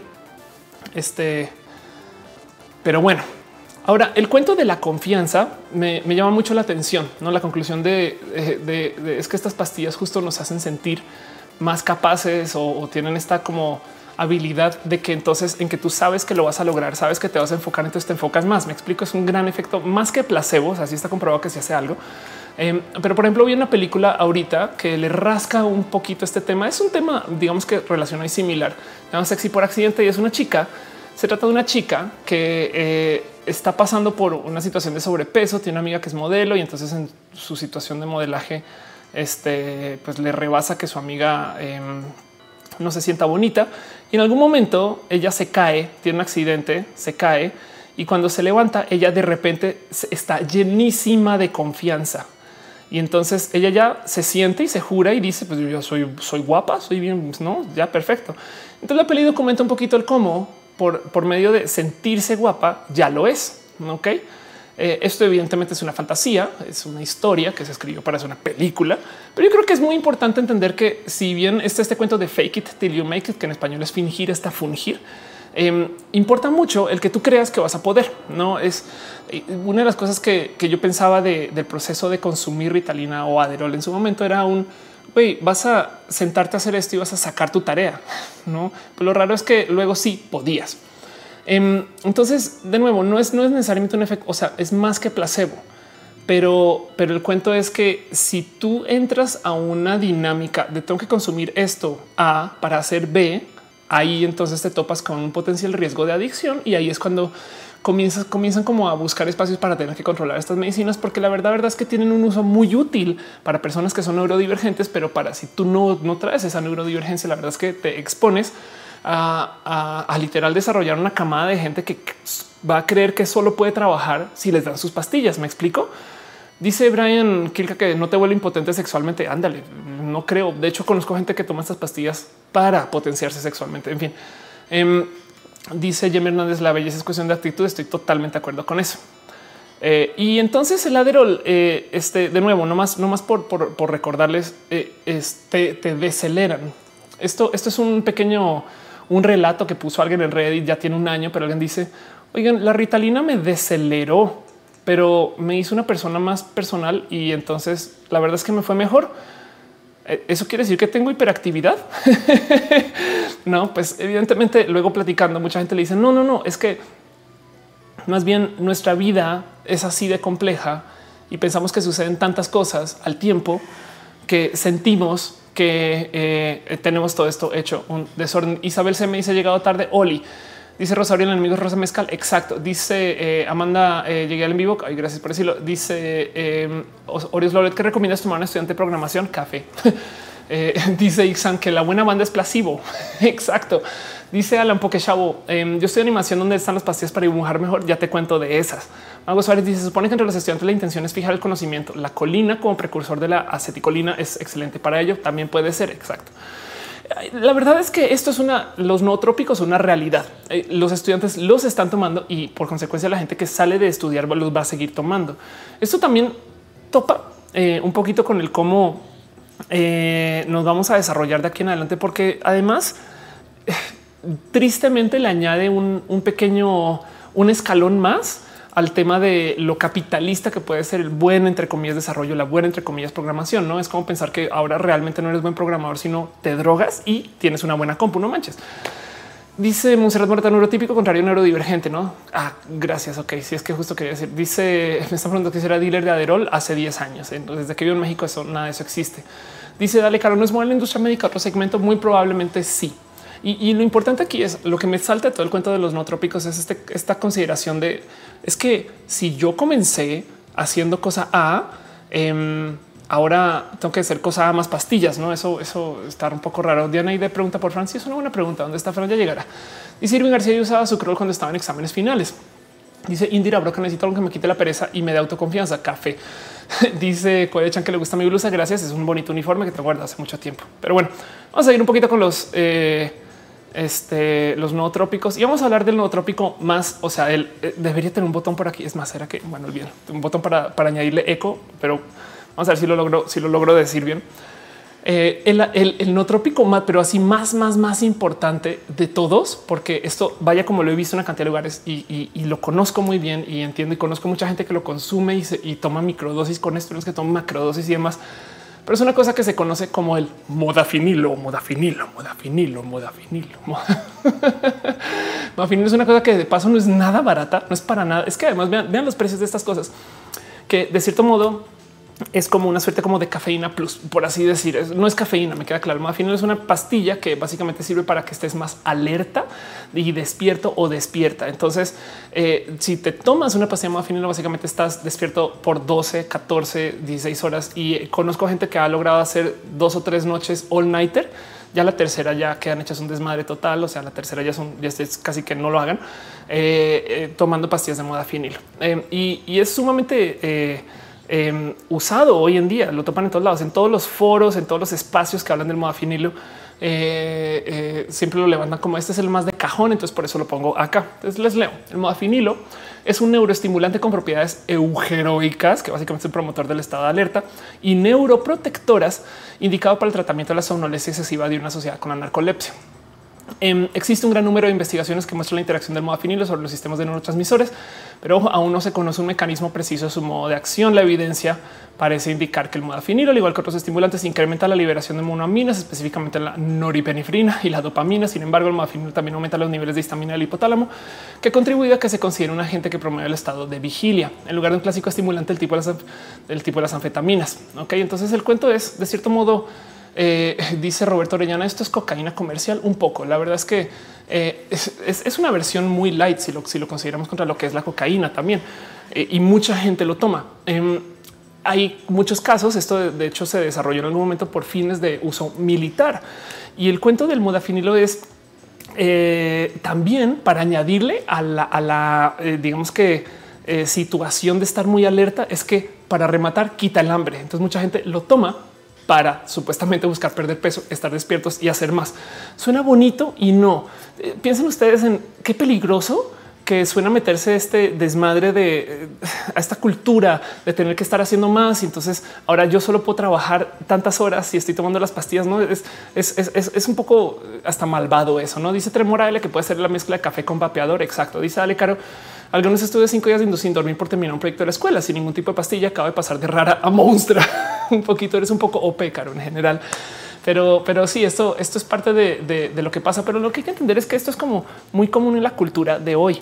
O sea, ustedes piensan que los estudiantes de hoy ya están eh, enredados dentro de eh, lo que es consumir estas pastillas, no más para el diario, para el diario vivir. Eso me parece que es de cierto modo peligrosín, no?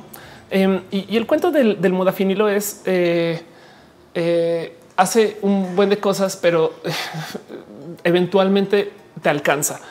Toda la gente que conozco que ha tomado modafinilo estaba muy despierta por mucho tiempo, pero después de como el segundo día estar totalmente despierta, ya comienzas a perder capacidad cognitiva. Eh, pero pues técnicamente, miren, si ustedes pasan por una peda, una trasnochada de más y se toman un modafinilo el otro día, eh, pues van a estar despiertos. No, es, más que eso. Em, si si conozco a alguien que ha tomado no trópicos en la vida, eh, siempre me dicen y tomé los No, José Enrique Guzmán dice la batalla humanos contra robots va para allá. Pues un poco. Roberto Orellana dice muchos modelos ocupan la cocaína para perder peso. No los famosos leche con cocaína. Y Enrique Fuentes dice ahora sí que quiero ponerme romántico. Le puedo decir es un vato barbón. Me nuevas, me elevas las monoaminas. Quitémonos la ropa.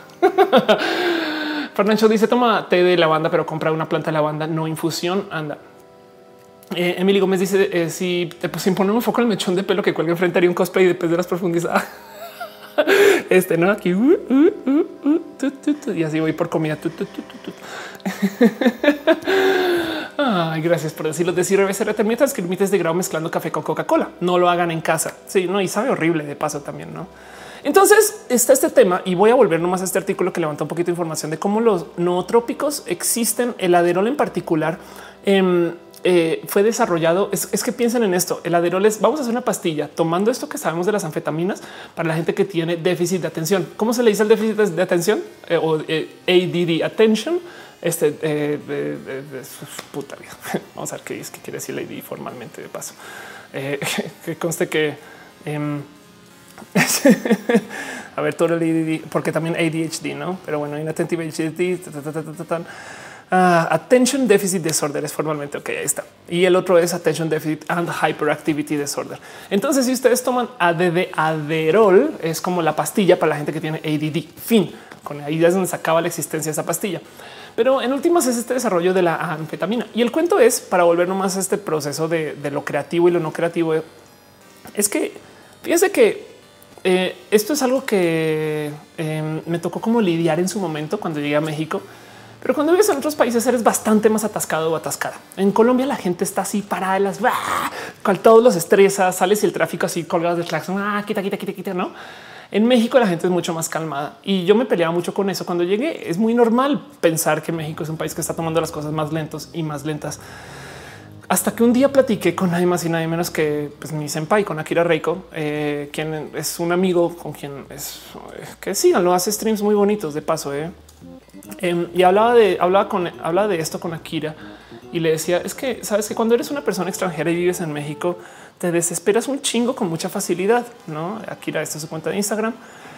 Eh, dice, te desesperas un chingo de, cómo como, la gente es tan relax. Y un día Akira me dice algo que todavía bien no les miento. Al sol de hoy lo traigo como marca personal de lo bonito que es vivir en México. Y él me dice qué bueno, güey, qué bueno que la gente se esté tomando su tiempo para llegar tarde y no castigarse por eso.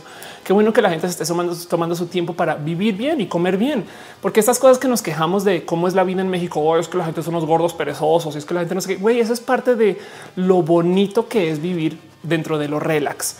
Y es un punto de vista un poco raro porque estamos acostumbrados que cada vez tenemos que hacer más y tenemos que producir más y tenemos que ser más competitivos y tenemos que más, más, más, más, no? Y entonces nos metemos este tema muy Daft Punk de harder, better, faster, stronger, cuando realmente Em, eh, nos cuesta mucho entender que eh, debería de ser un poquito al revés. O sea, acelerarnos de cierto modo es un poco fácil. Daniel Castillo dice que vuelva a Nercor cuando me quede más fácil.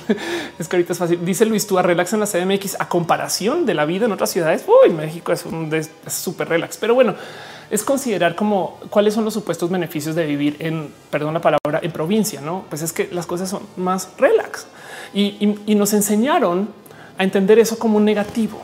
Entonces, lo bonito de platicar con Akira ese tema es que justo em, no, no es un negativo. De hecho, es un súper positivo que te puedas dar tu tiempo de estar en el descanso con eso. Y pues miren, si lo quieren ver de cierto modo, esto yo lo digo a nivel stand-up, pero la gente en Colombia es muy atascada porque Colombia es el país de la coca y la cafeína, ¿no? Eh, y pues acá en México la planta, la planta em, este estándar, si quieren verlo, de, la vida, si quieren, de la cultura mexicana, pues es la marihuana. Entonces están hablando justo, están preguntando ahorita dónde está mi planta para ser más creativo, más creativo. Aquí está. Este es el cuento eh, y es que eh, para los procesos creativos justo resulta que tenemos que en vez de acelerarnos aprender a decelerarnos. Y, esto, esto es algo que deberían tener en cuenta siempre que estén planeando su consumo de algún otro trópico en particular. Dice Cara, cuando vas a La Paz, eh, este Baja California, el mundo va a ser slow motion un poquito. Dice Monserrat Morato, provincia en México está empezando a hacer un corre corre sin sentido. Un poco eh, es que nos enseñaron a, la neta neta andar en chinga loca. El cuento con la marihuana en particular es, no sé si ustedes saben, pero parte del motivo por el cual se legaliza la marihuana, porque antes Estados Unidos tenía una obsesión con el consumo del cáñamo para hacer todo. De hecho, creo que hasta eh, el, acta de este, bueno, una cantidad de procesos legales y demás, pero bueno, ropa, papeles, eh, eh, creo que no sé si de una declaración de independencia. En fin, hay una cantidad de documentos súper importantes que hicieron sobre, sobre hoja de cáñamo y, y, el cuento es que de repente Estados Unidos pasa a aceptar todo esto que se hace sobre el cannabis, a decir, saben que siempre no. Así te asomas y resulta que gran parte del motivo por el cual ilegalizan la marihuana es para prohibir el acceso a gente mexicana a Estados Unidos en un momento donde Estados Unidos no era competitivo sobre este tema. Entonces podrías buscar eh, a estas personas que de cierto modo portan, usan, plantan marihuana y, entonces los satanizas por encima de eso. Tan los satanizas que eh, un, como eh, sinónimo de marihuana es devil's with, así de plano. no eh, o, eh, la, planta, si quieren verlo como que del mal estas cosas, ¿no? Y Estados Unidos entonces entra en este proceso de pues tenemos esto que se está plantando, pero no. Y tanto así que luego comenzaron a desarrollar su propio proceso de plantarlo en Estados Unidos sobre un proceso que además es completamente hidropónico. Y entonces allá tienes esta marihuana que es como súper requete mega hiper wow a comparación de lo que se vende, se hace y se consume en México. Es muy chistoso porque eh, de cierto modo, ahorita que se está viviendo em, eh, como que la legalización de la marihuana en Estados Unidos, entonces hay eh, muchos espacios que venden esta marihuana gringa que es súper gourmet, que tiene una cantidad de cosas bonitas, no como es que lo estamos haciendo acá con XY crecidas para estas cosas. lo estamos haciendo con estos no preservativos y no estamos usando estos químicos y entonces la queremos saborizar con esto y la crecimos con estos luces de tal color y demás. Em, ahora resulta que en Estados Unidos se habla de la marihuana de bajo, de bajo valor de producción como la mota. Literal, la marihuana de calle, la barata es la Mexican Mota, que es una lástima porque entonces es un producto que se desarrolló acá.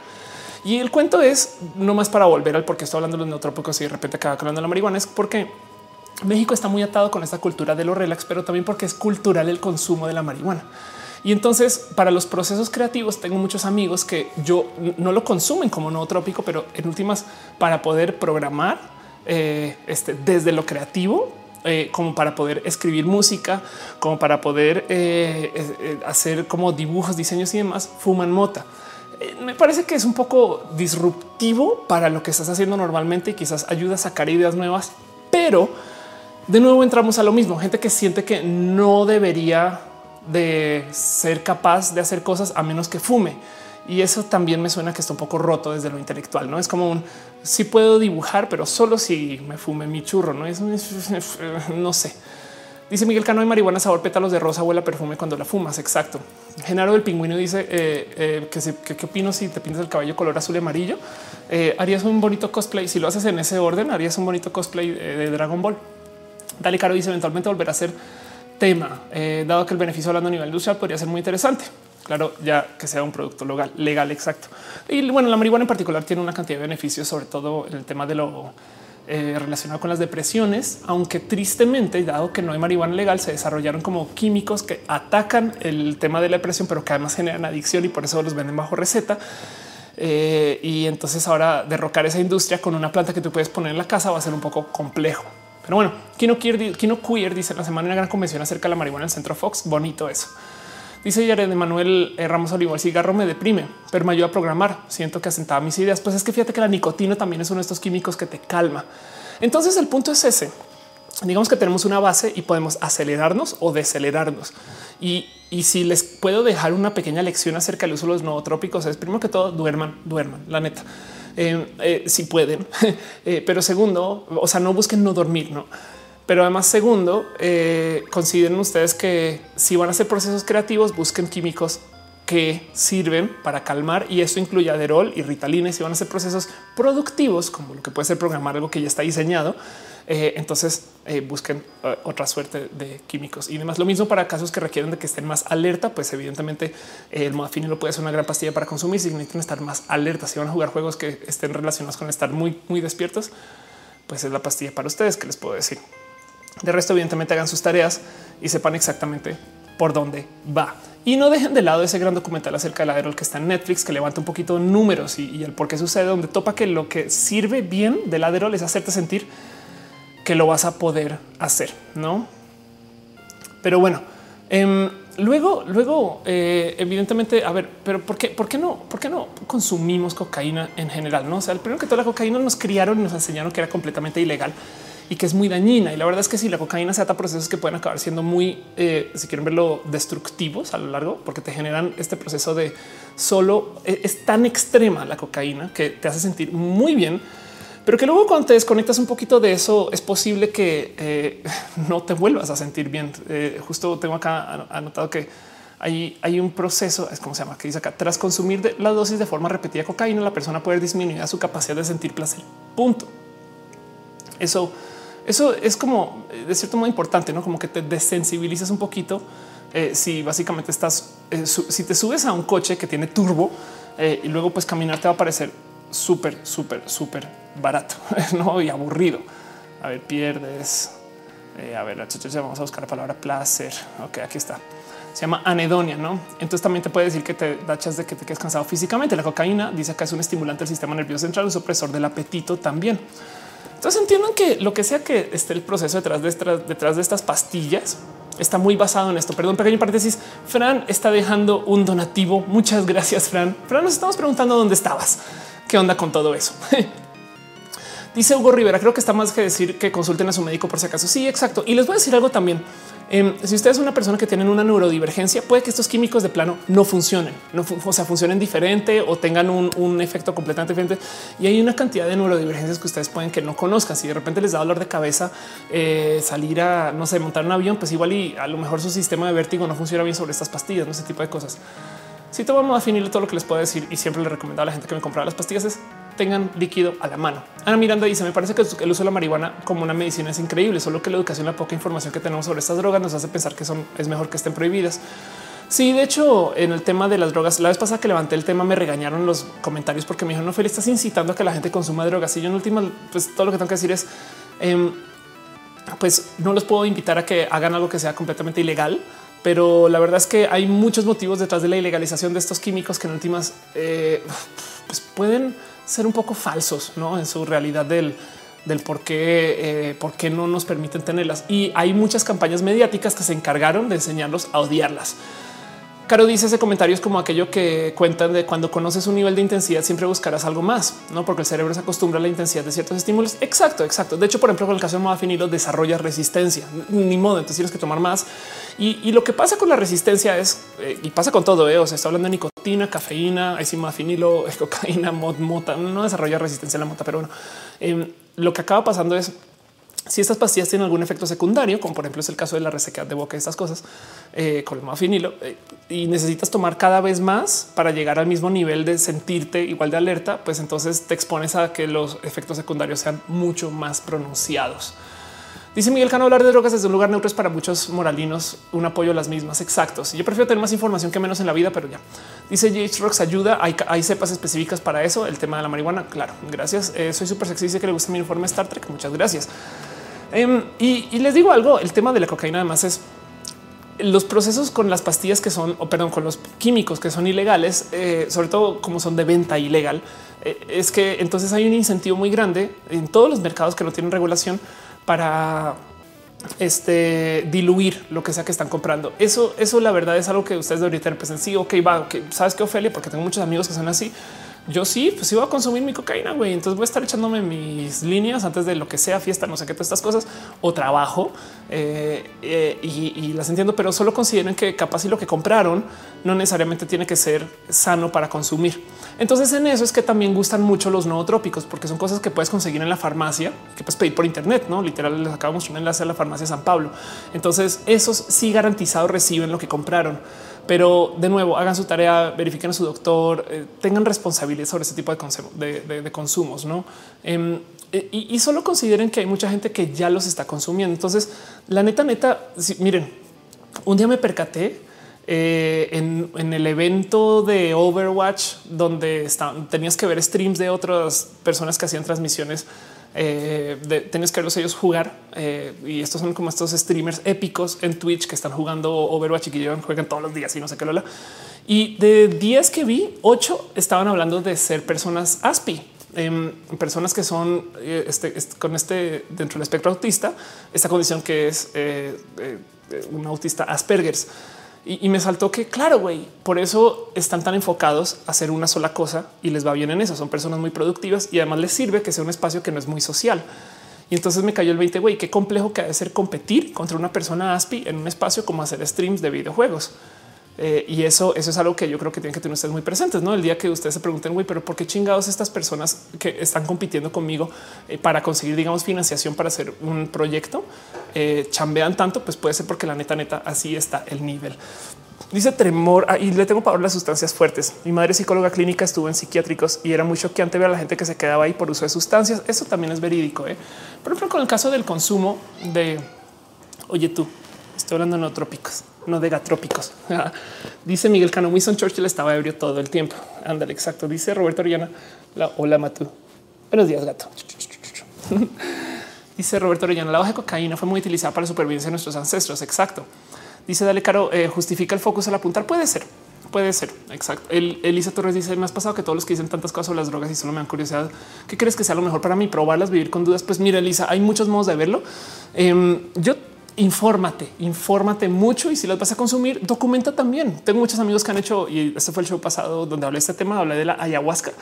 Em, y tengo muchos amigos que justo han pasado por esos procesos de, literal darse un viaje de y no está para nada fuera de lugar, siempre y cuando lo hagas con conciencia de que estás haciendo, porque cuando donde tus amigos sepan, yo prefiero que si existen y se van a consumir, que sea en el público, no? Pero si como dice Tremor, hay muchos riesgos. En, el caso, por ejemplo, de las tachas, eh, que es este consumo de éxtasis, em, las tachas en particular, literal las puedes tomar, te mueve un switch en la cabeza y desde ahí en adelante te va a ser muy difícil, si es que no imposible, sentir alegrías como lo sentiste sobre esa tacha y es como 50 50 y no se está exactamente porque este es ese switch. Entonces hay riesgo, hay riesgo, pero eso no le quita que está de menos la neta, neta, probarlo. Y también hay gente que dice yo prefiero que me cuenten, tanto como hay gente que las consume y dice para que nadie me cuente y yo las viva así. Entonces, Hoy hay de todo con eso. Como dice Monserrat, es que alguien te cuide. Eso podría ser un buen consejo. Vitoya, este yo creo que está dejando un corazoncito por Matú.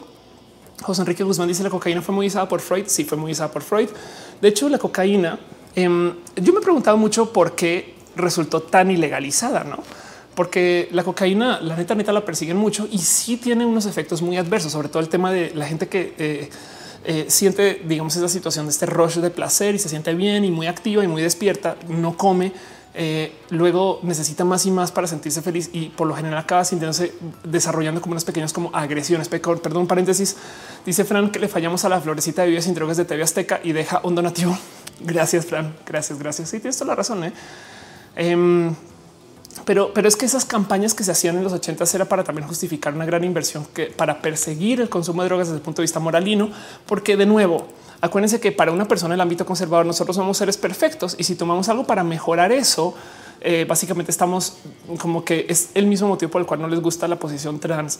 Si tú tomas una pastilla para mejorarte, eh, pues estás como negando este gran desarrollo y diseño de literal de Dios. Y, entonces técnicamente, y son cosas que he escuchado y que me han dicho, no? Pero si estás enfermo, ahí sí se vale tomarlas. Entonces, eh, por eso es que de cierto modo está ilegal. Pero bueno, el caso es que estaba platicando con un amigo acerca de por qué está tan perseguida y tan ilegalizada la cocaína, no? Porque si se fijan, cuando se habla acerca de legalizar la mota, mucha gente dice, pero eso nos va a abrir acceso a que la gente consuma cocaína y a Matú no le gusta la cocaína, pero tú sí que sí que te gusta el catnip, no? El catnip no es un nootrópico, Matú, es una droga. Me está viendo con jetas de qué te pasa, vieja. Él voy a ponerme donde está. Ah, dice Miguel Cano, hicieron tan perfectos porque se murieron. Exacto. Emily Gómez dice esa florecita solo te da más ganas de hacerlo. Ver una flor multicolor con carita no es el mensaje más adecuado para alejarte las drogas. Exacto. Y el tema de la cocaína, un amigo un día me explicó esto. Esto es conjetura. Esto es, esto no es para nada, para nada una eh, observación, si quieren verlo fe y leal. Pero me dice, mira, mira nomás el cómo em, como seres humanos nos hemos vuelto gradualmente más bélicos. Entonces consideren esta gráfica. Esta gráfica básicamente es la cantidad de muertes relacionadas a guerras y a conflictos eh, alrededor del mundo. Y si bien estamos en una época donde vivimos más o menos una paz relativa a comparación de hace 50 años, o sea, hace muy poquito, desde 1800 como 50, entrando hasta el año hasta los 90 tuvimos una época de inmensa declaración de guerras, peleas, belicosidad, etc. ¿no? Entonces, esto lo podemos atribuir a una cantidad de cosas. Evidentemente, la primera es tenemos más armas y tenemos una industria de armas inmensa y tenemos un país que se encarga de producirlas, que tiene la mayor inversión posible en sus fuerzas militares, que en últimas puede ser quien se encargó de que todo esto sucediera. Pero en 1850 no era tan presente eso y aún así eso estaba. Y un día tengo un amigo que me dice es muy posible que ese gran eh, inicio de toda esa como agresión militar haya comenzado y no es broma cuando se desarrolló la cocaína. Eso fue lo que cambió yo. Wow, así mind blowing. Entonces, como les digo, es conjetura, pero de cierto modo también es como eh, posible, no? Y si consideran que ese puede ser uno de los míos, porque, porque no les, no les miento.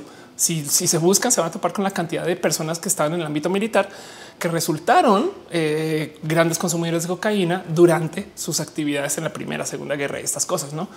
Entonces también está muy presente. Dice Carla, también es cuestión de conocerla, ah, de conocerte. Yo ocurrió por hace poco LSD y me encantó.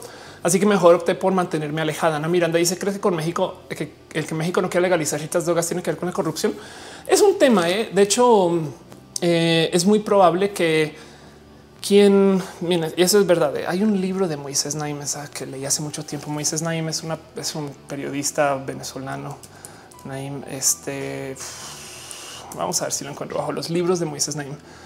A ver cómo es que se llama. Pero bueno, Moisés Naim es como este gran analista político que conocí hace muchos ayeres, muchos, muchos ayeres. Eh, y a ver si lo topo por aquí. No sé si es ilícito. Creo que este puede ser. No, es ilícito. Ah, sí, sí es ilícito. Sí, perdón. Ok. Y entonces él hace un análisis de cómo eh, la gente que em, consume cosas que no deberían de estar a la venta paga más si es peligroso consumirlas. Eso pues, es muy evidente. O sea, si reduces la cantidad de acceso que tienes a la droga, o sea, si la cocaína es muy difícil de conseguir, pues vas a pagar más por poderla conseguir más y genera adicción.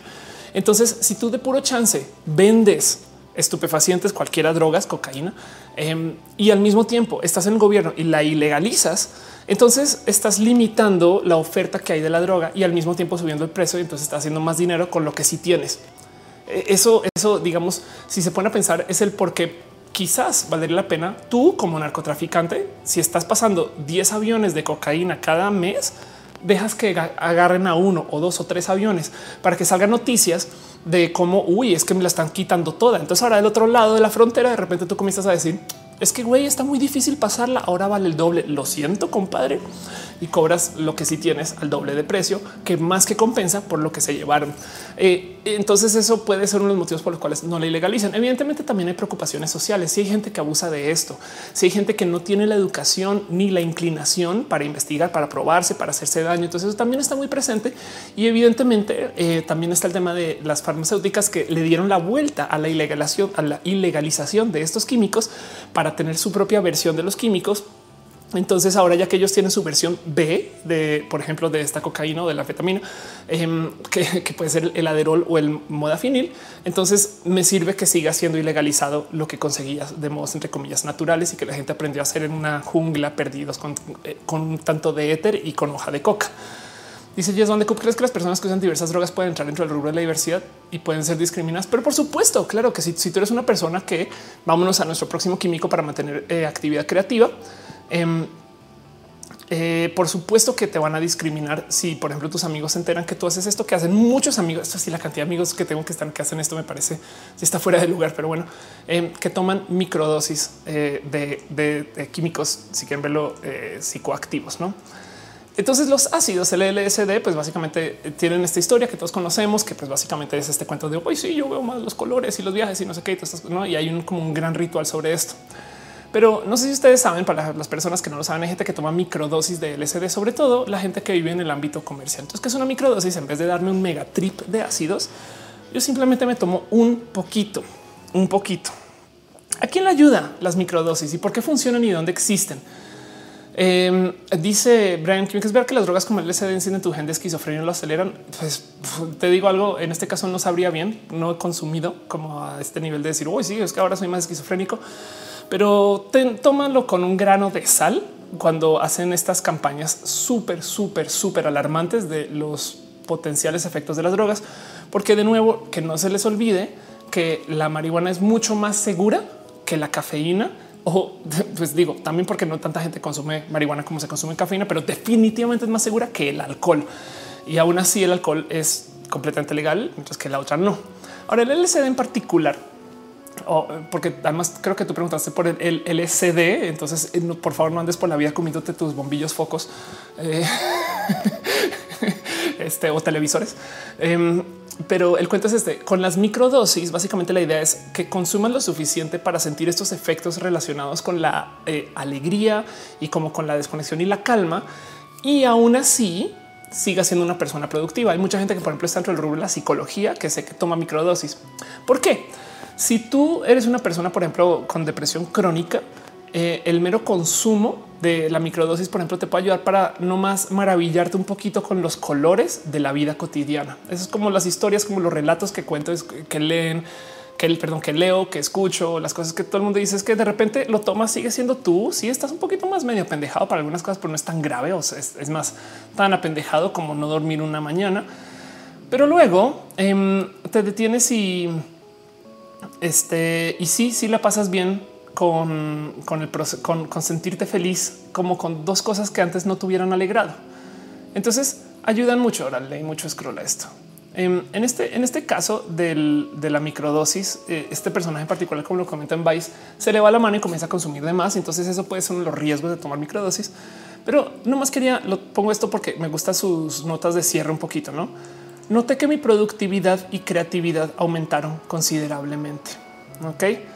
Y entonces em, eso, eso es como que sumamente importante el por qué existen, por qué se consumen, de dónde vienen, cómo están y demás. Perdón, pequeño paréntesis. María José deja un donativo. Muchas gracias. Muchas gracias, María José, por ser parte de esto. Eh, y demás. Dice Retesama, opinión personal, los marihuanos son menos peligrosos que los borrachos. Exacto. Dice Luis Ger, eh, pastillas para eso. Ya te perdiste parte directo. Anda, exacto. Dice Jace Rocks, tomo dosis dobles de LSD para meditar y entender mi situación actual en la vida. Exacto. Y puede ayudar mucho a eso. Mago Suárez dice almendras, nueces, coles, jengibre, repollo morado, arroz integral, otros alimentos nutren el cerebro, refuerzan la memoria. Dormir es importante, ejercicio moderado y organizar las actividades. Exacto. Entonces, miren, eh, quería levantar ese tema también porque justo primero que todo necesito o quisiera que sepan que esto es una realidad. La neta, la neta es hay gente que se siente muy triste por no rendir y eso, por un lado, a ver si lo necesitan, o sea, si están tratando de salir adelante con una vida que a lo mejor no era de ser una persona hiperproductiva y demás, pues consideren que es neta que me tengo que drogar para ser eh, este productivo o productiva. Eso, eso debería ser lo que tenemos que platicar y pensar entre nosotros. No, eso de entrada ya está un poco roto y es un poco complejo. Pero luego em, también está este tema de considerar que si bien eh, tomamos químicos para cambiar nuestro estado de ser y, esas cosas, pues también tomamos mucha cafeína y té y comemos chocolate, que también eso te hace otros procesos mentales y tomamos vino. Em, y, lo que más consume la gente son estos tipos como de hijos de las anfetaminas, que básicamente son anfetamina tipo B, entre comillas, eh, que básicamente es el aderol, la ritalina o el modafinilo, que trae otro proceso diferente, pero que es muy pinches común. Y si buscan la palabra nootrópicos, hay para que se enteren de, de todo. Pero yo, yo tenía una relación muy compleja con la existencia de los nootrópicos, sobre todo porque en ese entonces, pues primero que todo era mm, cómo desarrollaba yo dinero cuando, cuando, cuando vivía en Australia, aparte de tener este, eh, estos como sistemas que tenía yo para generar mis ingresos en ese entonces, pero, pero porque me gustaba mucho el concepto del el transhumanismo, el declarar hegemonía sobre tu cuerpo. Voy a modificar mi cuerpo. Si sí. existen modos para hacerlo. Sí. Em, y también hay historias de terror, no gente que tomó demasiadas estas pastillas, entonces ahora están así pegados y demás y no se pueden quitar ese tipo de cosas. Es como considera que también miren de cierto modo y para ciertas cosas, mucha gente que toma Viagra de día a día y lo hacen este, no para ah, eh, compensar por una, si quieren verlo, eh, un problema no con su físico, sino más bien para eh, hacerse una persona que ofrece más. Perdón, me busqué mucho mis palabras con eso, pero en este caso dice Walter Correa, todo también depende del estado, del estado emocional que influye mucho en el día a día. Exacto. José Manuel dice el LSD genera resistencia fuertemente después de consumirlo, desaparece con el tiempo. No tiene sentido consumirlo todo a la misma semana. Supongo que fue placebo. Bueno, te digo algo. Eh, hay mucha gente que hace microdosis. Es un hecho. O sea, fin, así las cosas, no? Y Jesús Abreu dice productiva de la generación actual. Exacto. Eh, Retesam dice cualquier calma del sistema nervioso, pastillas para dormir. Eh, no bien, bien de que están preguntando, pero dice Ariel Rosas que si estoy diciendo que si dice cosas ilegales, no todo es conjetura, cuentos falsos e inventados y es impro. Este, claro que nada de eso sucedió. Yo creo que lo más complejo para mí ha sido enfrentar ese tema de, ser una persona relax.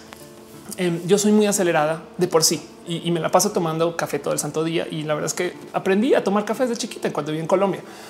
Pero mi acercamiento hacia este tipo de químicos, yo creo que eh, me ha enfrentado hacia el qué tan acelerado o acelerada puedes o debes de estar. Como yo estoy tan acelerada en últimas, estar más acelerada se contraproducente, pero, pero nunca fui como para también considerar que necesitaba quizás algo que me decelerara. Nunca tomé como Adderall con ese fin, lo tomé para experimentarlo en su momento y en últimas descubrí que era más fácil venderlo que consumirlo. Pero el cuento es que em, me, me sigue, me sigo enfrentando contra esta cultura del tener que ser rápido y que eso se vea mejor. No, yo sé de nuevo, este harder, better, faster, stronger. Pero, pero luego la neta, neta, si lo piensan, que te regañen por llegar tarde y que tú igual te hayas tomado tu tiempo y llegaste bien o tampoco, tampoco, tampoco tiene que ser como un, tampoco tenemos que ir tan castigados, no? Entonces es mi relación con este cuento del Akirazo, que la gente en México es más relax. La gente en México tiene este como proceso mental como más calmado, sobre todo si nos alejamos de la ciudad. Y eso yo creo que vale la pena no más considerar que puede ser un plus, no? Pero ya dice Moni, es como crecí tanto, es como creciste tanto si tomas café de peque, el, el café no te ayuda a crecer acaso. Fernando Estrella dice que le gustaría ver mis cejas más claras. Uy, no, yo no. Dice Mundo Magazine, Paul Preciado habla de la farmacopornografía. Ah, bueno, sí, Paul Preciado nada más habla del, de ser el testo junkie. Cuando tomas testosterona, bueno, ni hablar. De hecho, mucha gente que toma testosterona para hacer ejercicio, estas cosas que podrán conocer como esteroides quizás. Em, y eso puede ser un proceso completamente diferente porque la testosterona hasta modifica tu cuerpo, ¿no? Entonces eso nomás lo presente. Rogel 84 dice los suplementos para eh, antes de hacer ejercicio tomo Nitraflex antes de entrenar y hago mejor los ejercicios. Sí, eso pónganle que es un proceso similar siempre cuando entiendan que em, eh, en últimas lo más complejo es el creer que puedes. Hace sentido. Eh, muchas veces puede ser que el químico está haciendo el 80% del trabajo, pero hay un gran componente también de solo un güey. Ya me lo tomé, ya me chingué. Entonces ahora tengo que chambear más. Me explico, nos tomamos más en serio el hacer ejercicio porque tomamos la pastilla, el café o la situación. No es como que nos añadimos un poquito de presión psicológica. Entonces, en ese caso puede que esté funcionando por eso y eso vale la pena de analizar. Eh, dice Jess Van de Coop, trabaja en Arroz Café y todos consumían algún tipo de droga. De verdad sentía la buena vibra desde que entrabas al lugar. Yo creo que también el proceso de em, la buena vibra asociada con la droga está, está atada al gente sin pedos. Me explico, gente que no siente esta presión moralina y autocastigo de yo tengo que ser más mejor y encima de eso closetero con este tipo de consumos. De nuevo, la cantidad de gente que yo conozco que toma modafinilo en la vida casual es inmensa y, te pones a pensar un bueno y qué tiene, no? Eh, sobre todo porque es una pastilla que venden en la farmacia sin receta, no? Eso también hay que dejarlo muy claro, pero hagan su tarea con ese tipo de cosas. Lo que sí es no más para como cerrar tema un poquito. Eh, primero que todo, les presentaba todo esto justo pues porque de cierto modo sí quería que supieran que esto existe, no? Em, y hagan su tarea, busquen, busquen bien, eh, empápense de esta palabra nootrópico y entiendan que la mitad del proceso es tener la confianza de saber eh, que ustedes sí pueden. Me explico, es la mitad del proceso es un voy a poder acabar con esa tarea. Sí, voy a, voy a dedicarle todo ese tiempo. Pues claro, no. Y del otro lado también tienen que entender que hay procesos para decelerar, como hay procesos para acelerar. Y entonces, si van a hacer cosas de la índole de lo creativo, no tomen eh, demasiado café, sino tomen cosas para calmarse. Y se los les prometo que siempre y cuando se distraigan menos, este, eso es el espacio del trabajo de lo creativo. Me explico. Entonces, por eso es que hay tanta gente que dentro de lo creativo se la pasa fumando mota, creo yo, no? Y traten de no atar su proceso de producción a tener que tomar una pastilla. Me explico suficiente, suficientemente complejo es estar despiertos y demás. Yo acabé dándole la vuelta a todo esto porque encontré una solución muy bonita y de hecho eh, esto es como mi última invitación, es el más cabrón de todos.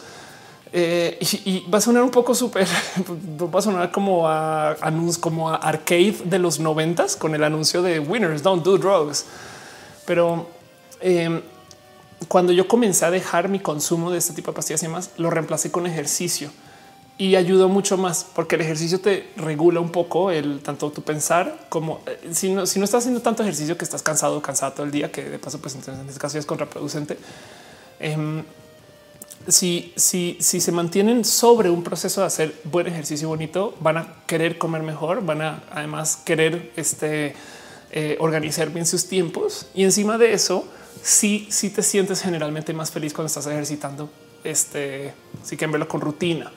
Y el problema del ejercicio es que nos enseñan a, que el ejercicio es ir al gym a trotar.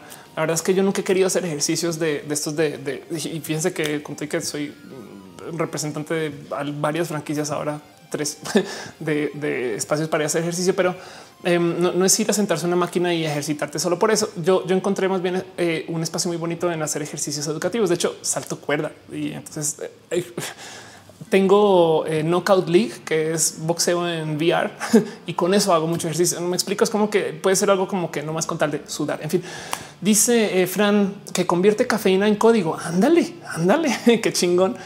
Dice Vitoya, eh, al final mi madre va a tener razón. Eh, ayuda, ¿no? Como dice Rogelio 84, eh, toma Nitraflex antes de entrenar y hace mejores ejercicios, pues que eso también es parte de, ¿no?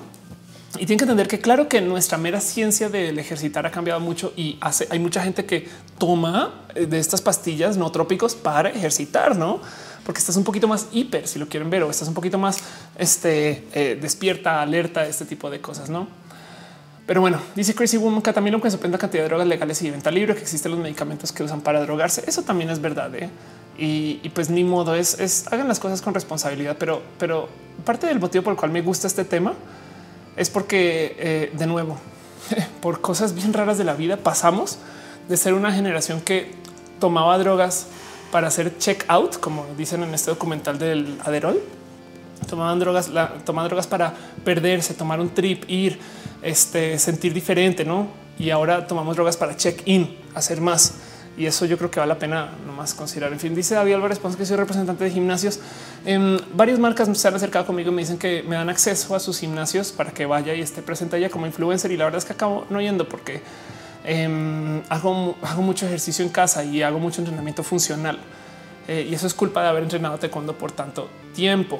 Dice eh, Tremoral, ¿se debería ser sindicato de programadores para luchar por descuentos en café y nicotina? Puede ser, ¿eh? qué raro. en fin. Abril Jaramillo dice las pastillas para dormir a la gente estresada. Em, pues mira, te digo algo cuando es dos, dos. El tema de las pastillas es una pequeña historia divertida. Cuando mi hermana, mi hermana es mayor, me, lleva cinco años, me cuidaba en casa. O sea, si iban mis papás y quedaba yo bajo el cuidado de mi hermana, mi hermana siempre me daba eh, Robitussin, que es una medicina colombiana, pero básicamente pues, no sé si la venden acá con este nombre, pero Robitussin básicamente te manda a dormir. Es de este jarabe que te da sueño. Eh, y entonces se llevan mis papás, me da Robitussin y me queda dormida. No, y entonces ahora mi hermano no tenía nadie que cuidar porque ya, ya está jetón el chamaco y adiós, no a la chinga. y así me criaron. Entonces, igual a lo mejor eso tuvo algo que ver con mi desarrollo cerebral. Pero bueno, Diego Ruiz dice hay más muertes por alcohol que por la marihuana. De exacto. Alejar dice que acaba de llegar. Hola. Em, y justo estamos hablando de estas pastillas y, te digo algo, el tema de las pastillas para dormir, yo creo que está bien el consumo siempre y cuando no sean el motivo de, o sea, siempre y cuando no sea lo que necesitas. Me explico, debería haber mecanismos un poquito más complejos más allá de solo tomar la pastilla para no ser dependientes del consumo, dejando eso de lado. La gente que toma eh, antidepresivos y que toma estas pastillas para regular sus procesos, eh, he visto que han hecho milagros con su desarrollo personal y de vida, ¿no? Pero bueno, Phantom Magona dice la autorina para que desconsidera lo que es un eh, entre comillas análogo de la cafeína y, eso. Eh, lo importante del Red Bull es justo la cafeína. Pero bueno, Néstor está ahí, se hace un video de tus entrenamientos o oh, por Dios. Más probable que consiga, consiga o convenza a Noelia que ella este, entrena mucho yoga que haga ese tipo de videos, no? Gloria García dice ahora ya sé qué hacer cuando me dejen cuidar a mis sobrinos. No, eh, yo todo un poco. Dice el café baja cafeína es dañino, aunque comas bien a tus horas varias comidas y tomar agua correctamente. Em, del café, lo único que puedo recomendar es que tomen café a lo largo del día eh, y, si toman mucho y les da sueño, háganle caso a ese sueño y, entonces duerman por 15 minutos. Y ya María Emma Guzmán dice hola desde Venezuela. Hola. Dice pibe del counter para dormir siempre me fumo un faso, que es un faso. Eh, suena un cigarro seguro. Dice, perdón, perdón, que de paso yo no les mencioné, pero esta pata de acá es la pata patrocinadora del show de hoy, que les quede muy claro. Lo que pasa es que están hoy todas en exposición porque pues a veces cambia de patas y es bueno ir viendo cuál y cuál. Dice Carla, yo comencé a hacer ejercicio cuando estaba en la universidad y me ayuda a sentirme más activo, más constante así. Exacto. Es mi conclusión de todo este tema con los no trópicos es no hay algo tan, no hay nada tan poderoso como hacer ejercicio. Eso, eso hasta me sorprendió un poquito cuando me di cuenta Em, como que después de muchos años, no casi, casi que, llegué como esta como conclusión de no, pues sí, eh, eso es como wow. Pero bueno, em, eso para todo lo que tengo que relacionar al tema de ciencias, quería platicarlo por encima. Eh, un poquito del tema del aderol. No más voy a volverles a mostrar esto porque yo creo que puede ser donde mejor levantan el tema de todas las veces que he visto contenido relacionado y además está en Netflix. ¿Quién no tiene Netflix? Es una pasada por este documental Take Your Pills. No sé en español cómo se llame me acabo de percatar que tengo mi Netflix en inglés, pero acá levantan este tema y, fíjense nomás este como, como el documental que dice, güey, llega a la universidad, me percaté que todo el mundo toma Aderol y, es que así es la realidad del estudiante de hoy. Entonces está muy bonito porque en últimas no lo levanta desde lo moralino y así. Eh, dice eh, Pau Galindo, se supone que no debes tomar mucha taurina en un día. Lo he hecho es raro que mi cuerpo no le hace nada. Conozco gente como yo, otros que con medio le sienten mal. Sí, sí, háganle caso a su cuerpo. ¿eh? Si su cuerpo se siente cansado, no lo tomen. no me explico si, se sienten bien, pues eh, empújenle un poquito más y así. Pero pues en últimas recomiendo más el ejercicio que cualquier otra cosa. Pero bueno, así las cosas. Vamos a una nueva sección que no está nueva, pero vamos a mi sección favorita que tampoco es mi sección favorita. vamos a hablar de vida de lo LGBT. Seremos ese tema eh, y vamos a hablar un poquito de temas relacionados con lo LGBT y con casos de la vida. Eh, síganme a seguir esta triste historia o cómo es. en fin, perdón, un pequeño paréntesis. Berenice González deja un donativo. Muchas gracias, Berenice, por ser parte de esto. Eh, muchas gracias por apoyarme. Vamos con, con nuestra sección acerca de lo LGBT, porque hay también en particular que quiero levantar con el tema de lo LGBT esto me lo han compartido fácil, fácil, fácil 30 veces. Em, y yo creo que vale la pena platicarlo. La verdad es que yo lo vengo viendo desde que salí del closet y me encanta que por fin eh, levantaron estudios conclusivos. Pues un estudio, yo sé que es ciencia, pero también ciencia de lo LGBT. Pero para los que no se enteraron o no saben, eh, publicaron un estudio que topa que la gente transgénero tiene el cerebro más parecido a su género deseado desde la adolescencia. Qué raro modo de escribirlo. Pero el cuento es el siguiente. Básicamente comenzaron a hacer un estudio. Em, si quieren verlo, eh, es, de índole cerebral, pero el problema es que es un estudio que cuando se comenzó a hacer un estudio póstumo, o sea, requería de que la gente trans ya estuviera muerta para luego asomarse por su cerebro a ver qué pedo, güey, no? Y, en ese caso tenía el problema que cuando esto fue hace unos casi ocho años, en ese entonces no había suficientes personas como para poder decir que lo que se está estudiando sea conclusivo pero habían topado con que el cerebro de la persona trans, de cierto modo, se parecía mucho en muchos aspectos al cerebro de una persona del género, el cual la persona trans se identificaba con. Entiéndase, es eh, es, es, un porque este cuento de que el cerebro masculino y el cerebro femenino son diferentes es realmente falso o por lo menos está lleno, tiene tantas aristas que vale la pena considerarlo como dudoso. No, o sea, por ejemplo, em, se considera que el hombre habla menos que la mujer. Las mujeres son muy palanchinas y no sé qué, pero una cantidad de estudios topan que aunque en los espacios de plática pública, universidades, conferencias y demás, las mujeres de hecho hablan menos estadísticamente hablando que los hombres, o sea, levantan la mano y dicen cosas, pero cuando lo hacen los hombres las interrumpen más. Entonces eh, ahí llegó el de los tamales. Eh, cuando una mujer está platicando, básicamente resalta mucho y la callan. Entonces en eso Em, parecería, crea como este como efecto de que son las que más hablan, pero la verdad es que para muchos hombres es astringente que hable una mujer y entonces eh, van a decir no es que hablan todo el día, pero estadísticamente hablando hablan menos. No, entonces Eh, hay muchas cosas que se consideran, eh, yo creo que a esta altura, chaquetazos mentales de lo que es ser hombre y lo que es ser mujer. Conozco muchas chicas trans que cuando comienzan a tomar hormonas comienzan a decir cosas bien güeyes. No hay una, una mía que recuerdo que me decía hoy es que ahora que tomo hormonas me pierdo más viendo los mapas y yo no mames, güey, eso qué perdón. Hoy no es que ahora de repente ahora tengo más tabs abiertas en Chrome. No es de güey, eso no tiene absolutamente nada que no seas tan idiota. Pero entonces el caso es eh, dejándose la todavía hay una, cosa, una cantidad de cosas que podrían ser, digamos que neurosimilares entre el cerebro de una persona trans, digamos una mujer trans con el cerebro de una mujer cisgénero. Entonces toparon con, eh, si quieren verlo, este estudio topa con una potencial explicación biológica para el transgenerismo, que deja muchas dudas, ¿no? Porque primero que te dicen, a ver, ok, a ver, a ver, a ver, a ver, Ophelia. Si tú estás diciendo que el tema de ser trans es biológico, o sea, que está en el cerebro, no sé qué, ¿por qué chingados hace 100 años no teníamos personas trans como las tenemos hoy? No?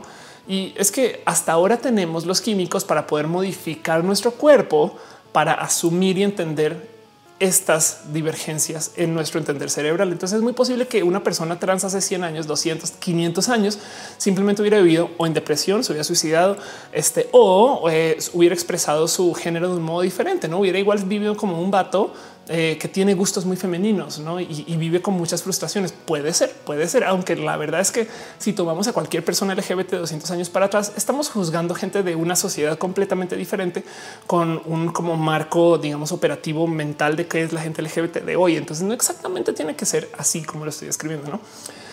Pero eh, el, cuento es eh, justo se topan, se topan con que puede haber una explicación este, digamos, cerebral detrás del el por qué existe la gente trans. Entonces esto es bonito y no. ¿eh? De paso, esto tiene dos otras cosas que dices, porque primero que todo, si esto es algo que de puro chance resulta que se podría diagnosticar desde antes del crecimiento o el nacer, eh, podría llevar a que eh, la gente se asuste de que su bebé le llegue a salir trans, no primero que todo. O la otra es que tengas alguna suerte de prueba que te pueda decir de qué género se identifica el bebé antes de que nazca. Wow, pero esto ya es un poco adelantarse porque lo que dicen justo en el estudio es que existe desde que se forma la identidad de género desde la adolescencia.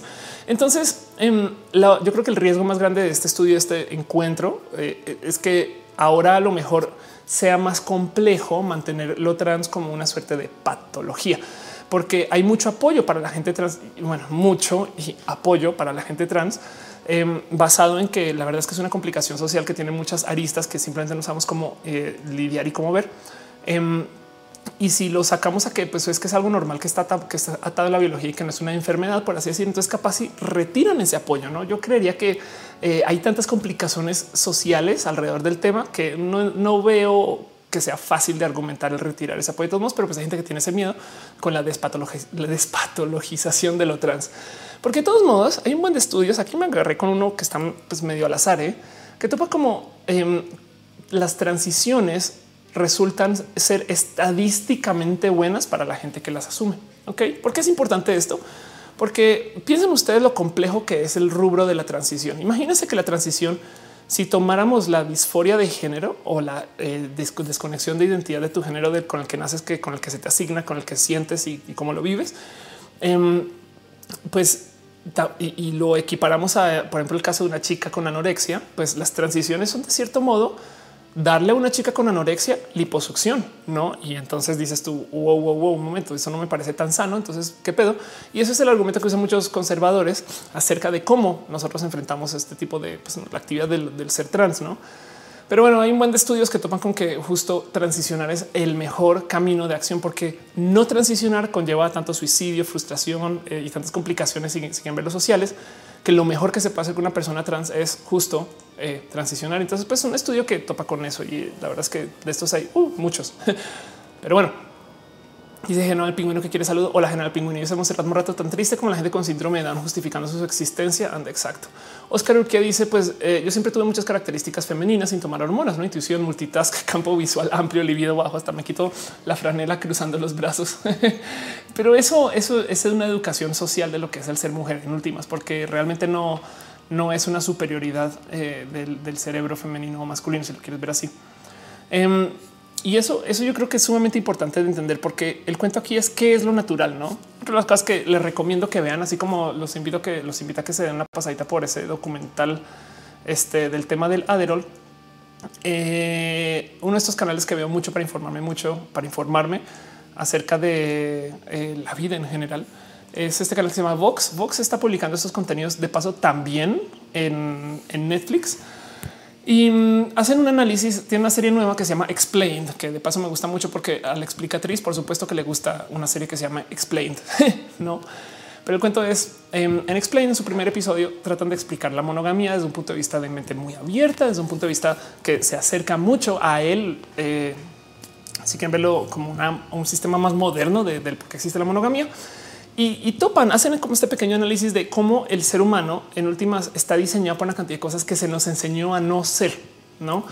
¿Por qué traigo esto tema? ¿Por qué traigo esto como a colación? Es que ellos dicen, pues a ver, primero que todo, si nos sentamos a ver a qué están haciendo y cómo viven nuestros como compadres cercanos genéticos, no como que los que están muy cerca dentro de lo genético, eh, podemos catalogar eh, a varias formas como de eh, gorilas y, y monos y demás Em, como eh, monógamos o promiscuos.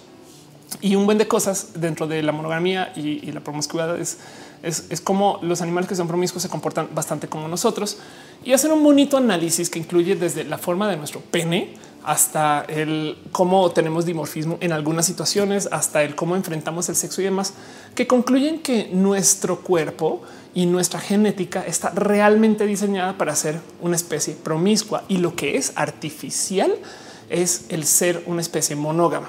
Y, traigo esto a colación porque eso es lo natural, no? Y todo el día la gente conservadora dice lo opuesto, que lo natural es la monogamía, pero no resulta que al revés somos una especie promiscua eh, y por eso nos va tan mal con la monogamía. En Estados Unidos el 50% de los matrimonios acaban en divorcio. Piensen en eso. Em, es muy complejo el entender el por qué somos una especie monógama si en últimas eh, nos creamos para una cosa diferente. Entonces no le quita y no le pone que está bien o mal casarse y ser monógamos, pero simplemente está bonito saber qué es nuestro, cuál es nuestro impulso natural según cómo nos desarrollamos hasta acá. Ese mismo impulso que nos lleva a hacer una cantidad de cosas que técnicamente hacemos porque nos diseñaron para hacer. Y en eso también somos divergentes en el rubro de género. Es justo este estudio eh, en lo que topa es que puede ser sumamente natural el tener varios acercamientos hacia el concepto de género y también eh, nuestro género como lo vivimos puede ser un poco artificial, no le quita y no le pone, son divergencias eh, y pues en últimas eso es el movimiento de la diversidad, pero, pero es un amable recordatorio que siempre y cuando se acerca alguien le digo, hoy perdón querido compañero, pero pues ser XX te hace automáticamente mujeres. No, lo siento, pero la naturaleza, y aquí está el estudio, comprueba que no tiene que ser así, ¿ok? Eh, dice Janice Baños, por favor, repite el nombre de la serie. La serie la que yo estaba hablando en particular, eh, aquí está, se llama eh, Monogamy, eh, perdón, Explain. ¿Sabes qué? Vamos, vamos a ver. Vox Explain. Véanla. Hay una cantidad de cosas muy bonitas. pero aquí está Explained. Ok. ya llevan tres episodios. Está la, la, verdad es que el segundo episodio es espectacular porque topa con el tema de los bebés y la genética por diseñador y está muy, muy pinches bonito. Pero bueno, eso, eso era lo que yo quería levantar eh, en el tema de lo LGBT. Pregunta Angie Pintle que si soy pro amor y poligamia. Sí, por supuesto. Y ahora no quiere decir que eh, yo, vivo una relación espectacularmente bonita que, es monógama y comprometida. Y pues ya no es así como soy una vieja binaria, pero no soy binarista. No, pues por supuesto que también este, soy una persona que va a permitir que la gente viva dentro de la poligamía y dentro del poliamor y no pasa absolutamente nada. Tengo muchos amigos poliamorosos y viven vidas este, muy bonitas dentro de eso. No dice Uriel Torres, la es algo relativamente nuevo, evolutivamente hablando. Añade la religión, la mezcla igual a la sociedad actual. Exacto. Pero lo importante es que la gente, la gente religiosa se queja mucho de cómo nosotros y nosotras eh, estamos violando esta eh, naturalidad y dicen ellos que la monogamía y el matrimonio es lo natural, no? Y es de pues, no, perdón, no. Por eso justo es que yo digo que lo que promueven ellos es la teología de género, no la naturalidad ni la biología de género, porque si lo nuestro es ideología de género, pues lo de ellos es teología, no? Pero bueno, Duel Cupo dice: a mí me está costando trabajo abrirme ya que mi pareja y yo acabamos de abrir nuestra relación, ya que está en Alemania y yo en Estados Unidos, es difícil quitarse todo lo que la sociedad te dice. Estoy totalmente de acuerdo, pero es un juego de adultos y eh, que nos que mira, mientras más comunicación manejes con eso, mejor, no? Básicamente, así, básicamente. Pero pues así las cosas. Y eso era lo último que les tenía en el tema de eh, lo LGBT. Dice Aaron Montiel, yo no creo en la natural. Exacto, pues yo de cierto modo tampoco. ¿eh? Que conste que el show se trató de modificar tu cuerpo con nootrópicos y entonces ahora no, pero, pero lo digo porque el argumento que se usa contra, eh, sobre todo con pues, gente como yo, es que yo soy una persona que no es natural y pues viendo este tipo de cosas dices, no, no tanto, ¿eh? no tanto. Pero ya, eh, perdón, Fran deja un donativo. Muchas gracias. Dice Holanda incluye el género neutro. Qué bonito, qué bonito saber eso. Tener terceros géneros, eh, yo creo que me parece como algo sumamente espectacular para como las mezclas de cómo vivimos hoy nuestra vida. Vámonos con nuestra última sección para el día de hoy. Después de llevar dos horas al aire, una sección que llamo Pregúntenle a Off. Pregúntenle a Off. Porque, pues porque hay preguntas. Entonces, adelante todo lo que quieran saber de mí, todo lo que quieran saber de la vida, o que yo sienta que les puedo explicar. Para eso estoy. Muchas gracias de paso a la gente que se conectó desde Mixer, que es el nuevo canal donde estoy transmitiendo. Vamos a ver cómo va con eso. Piñas, piñas, piñas. Fran dice el registro civil este ah, está completando lo que se dijo antes. Eh, el cuento es eh, por qué se incluyen terceros géneros? Pues porque hay gente que la neta neta no se ha decidido. Hay gente que la neta neta em, no ha encontrado o no quiere o no quiere ser parte de una de estas cosas. De ahí que pregunta por qué las piñas, porque no hay nada más bonito que regalar que piñas. Fin, pero estilamos regalar piñas o doritos a quien deja donativos. Entonces, eso es. Hugo Rivera dice qué opinas de la unibisexualidad. A ah, ese chiste me parece espectacular. Em, a ver, ¿qué es la unibisexualidad? Vamos a buscarlo. Unibisexualidad. La pregunta es: em, yo creo que es una broma, ¿eh? Creo, creo que es una broma, pero consideremos, considere qué divertido este sitio. Esto es argentino. Alguien que sepa, no es si sigues ahí o alguien que sepa hablar argentino. Esto es maldito bulo. Es como esto es como el verificado argentino. Ningún medio publicó un artículo sobre la unibisexualidad como la nueva tendencia. Qué divertido. Eh, bueno, igual les digo algo, hagamos el ejercicio, que es la unibisexualidad, ¿no? Lo, usan para decir, hoy los millennials descubrieron la heterosexualidad, porque dicen que sería una persona unibisexual, que se presenta como bisexual, entiende y admite que es bisexual, pero por elección solamente eh, comparte vida con gente de un género en particular. Entonces es unibisexual y suena súper tonto porque dice, pues güey, eso es ser heterosexual. Y la verdad es que si, si lo piensan, si nos tomamos en serio el bulo de la unibisexualidad, pues no, la neta es alguien diciendo no, yo soy bisexual, pero la neta, neta me cagan las viejas. Entonces solo salgo con hombres, por ejemplo, o eh, yo soy bisexual, pero pues creo que la paso mejor con las niñas. Entonces no salgo con los niños. Fin, se acabó. Eh, y eso podría ser unibisexual. Entonces, es, si quieren verlo el otro lado del espectro de la gente que dice que es heteroflexible. La heteroflexibilidad es una excusa que no sé si es tan lista de entender que existe, pero bueno, dentro de la diversidad hay que permitir cosas que no te gustan tanto. Y la heteroflexibilidad es gente diciendo así, ah, yo de vez en cuando me acuesto con gente de mi género o de mi sexo pero sigo siendo hetero. O sea, solamente uh, soy flexible y vuelvo. No, o sea, yo no, yo, yo sigo siendo hetero. No, no, no, no, no, no, no, yo, yo LGBT, no, no, yo, yo hetero sigo siendo. Entonces, la unibisexualidad es como si quieren verlo lo mismo desde el otro lado. Es como ser pan flexible o biflexible, no? O sea, la neta, la neta, piénsenlo así. Em, eh, entonces no es tan broma, pero pues claro que los chistes de los millennials descubren, pues es otro modo de bullear a la gente millennial y pues tenemos ahí para rato, no ese tipo de cosas. En fin, Dice Mundo Magazine es bisexual reprimido. Pues no tiene que ser reprimido, ¿eh? puede ser por elección. La neta, la neta. Eh, el punto es ah, entender que hay gente bisexual que pues, igual y no le gusta, o sea, erotiza a las mujeres, pero le cagan las mujeres. No, no sé ese tipo de cosas. No, en fin, dice Franz Navarro en el Grinder hay gente que dice que es heterosexual pasivo. Exacto, exacto. Y hay gente que insiste que si penetra no es gay.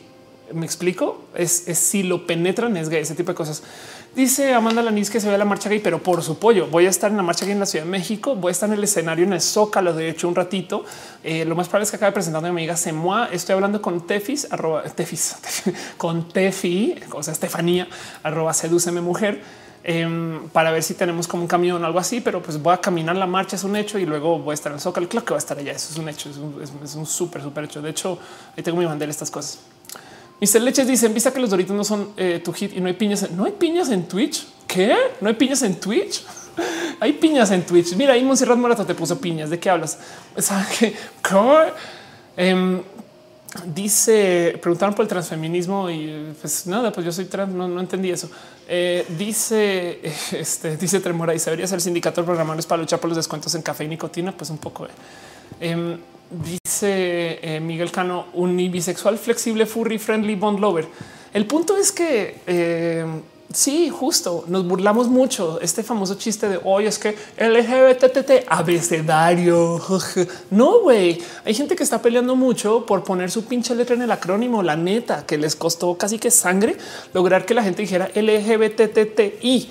No, eh, y entonces em, últimamente usamos mucho el plus en, México. Eh, en Estados Unidos usan mucho la Q para decir LGBT y todos los demás, porque mientras más gente se una, mejor y mientras más definida sea su etiqueta, más chingón. Entonces em, eh, hay que entender que si, si, si ese es el ejercicio tener la mente abierta, esa es la diversidad. Si de repente se para alguien enfrente de, de ustedes y les dices que sí, sí soy un bisexual, pues tómenlo en serio, porque pues me explico, de eso se trata la diversidad. Entonces lo toman como broma, yo sé, pero es que primero se burlan de ti, luego tú ganas. Me explico. Entonces eh, eh, es parte del aceptar que existe ese tipo de casos. En este caso en particular, la unibisexualidad parece que apareció solamente como un modo de hacer chistes para la gente este millennial. Pero bueno, en fin, dice Angie Pite, los intersexuales forman, parte de lo LGBTI, por supuesto. Eh, Fran dice hablemos del poliamor.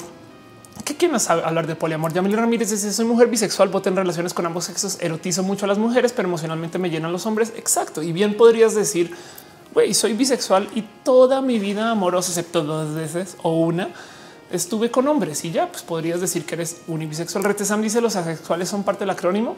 En muchos casos sí hay mucha gente que usa la A y mucha gente que usa varias A porque hay A de aliado y A de bisexual. De hecho, eh, hay bandera de aliados también.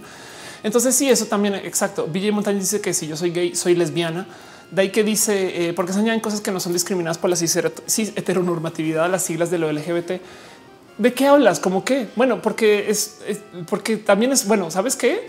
Em, porque es que no es un movimiento, son muchos movimientos y todos estamos buscando inclusión y todos estamos buscando reconocimiento y todos estamos buscando em, ser parte de una gran comunidad. Lo más difícil del movimiento de la eh, diversidad es entender que toda esta gente que se está sumando también quiere buscar cosas como tú y te está pidiendo apoyo. Me explico, porque si, si, si fuéramos tan crueles de decir, pues a ver, perdón, pero pues, ya viste el tamaño del contingente LGBT, deberían de ustedes hacer un contingente intersexual. A ver, sí, pero es que el problema es que hay tan poquita gente intersexual que nunca van a tener masa crítica para nada.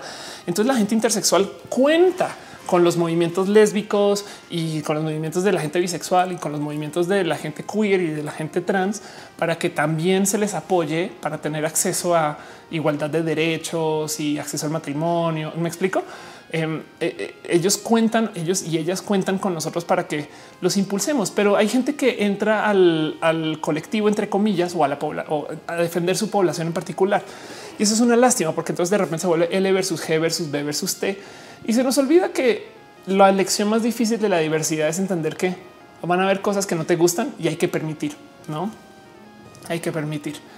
Este eh, Mando Magazine dice es heteronormativo creer que todas las mujeres trans gustan de hombres. Sí, un poco. La verdad es que sí, eh, dice Ángel, pero, pero aún así hay que tener muy presente que sí a muchas mujeres trans les gustan de hombres. Créelo no, Mundo. El otro día me topé con una estadística que eh, estadísticamente hablando hay más viejas trans lesbianas que heterosexuales, solamente que la cultura nos enseña que si alguien va a transicionar o es para acostarse con hombres, porque todo el mundo se quiere acostar. No, no, no todo el mundo. ¿eh?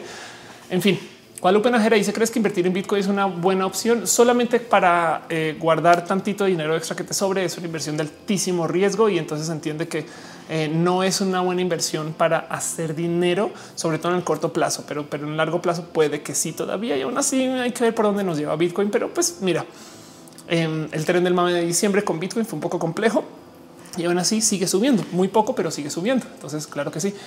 De ahí que dicen en su origen el colectivo era para lo que no es cis heteronormado, que era discriminado, pero ahora se amplió. Hay unas personas que dicen que sí, otras que no, y yo colapso. es que de nuevo, recuerda la lección, cosas que no te gustan que hay que permitir. Y si se amplió, ¿cómo no es eso un positivo? No ah, me explico. Es, es como qué cool, güey, qué cool que ahora tenemos tanto más que añadirle al colectivo. Dice Darts SZC, ¿qué opinas de sobre la zoofilia? Pues vamos a tener que em, replantearnos lo moralino de la zoofilia, si, si de repente van a llegar personas transespecie a nuestra vida. Dice Ariel Rosas, yo conozco más mujeres trans lesbianas que nada. Exacto, yo también. se me hace raro. Es más, también se me hace raro viejas trans que se operen de modos genitales. ¿eh? La verdad es que de todas mis amigas trans de fácil 20, 30 nombres, dos, dos, así. Em, Jack Ledger dice, eh, los trans, no sé, creo que hablas de los hombres trans, se ven con personas que son tan pero tan gay que pasaron su de homosexualidad. No, eso pues, no, yo no sé qué hablo. Pues,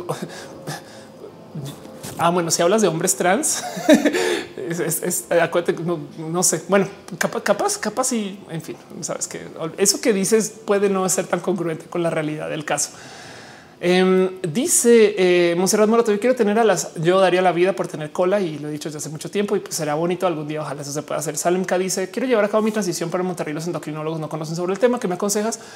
Em, usa el Internet y habla con mucha gente trans. Checa si puedes venir a la Ciudad de México. Acá hay muchos especialistas. Te lo prometo que en Monterrey si hay gente. Tengo muchas amigas trans en Monterrey. Entonces habla con alguien allá a ver cómo le solucionan. La neta no es tan complejo porque eh, sí hay, sí hay eh, médicos en general en el país que son muy buenos para esto, muy buenos. Dice Fran, eh, no tienes que probar nada para ser bisexual, solo tienes que sentir atracción con más de un género. Exacto, exacto. Ya es un tema de tú te lo asignas. Cuando hablo de todo lo identitario, lo más complejo de esto, o sea, la teoría o el cómo debería funcionar es nadie te debería de ni una condición externa te debería determinar que si eres o no eres. si tú lo sientes, no? Quizás el único caso donde yo excluiría de esto es la gente que es intersexual, pues que técnicamente manejan eh, una forma de, genética que podría ser diferente, pero aún así conozco gente que maneja genética muy normativa y igual viven la intersexualidad, no?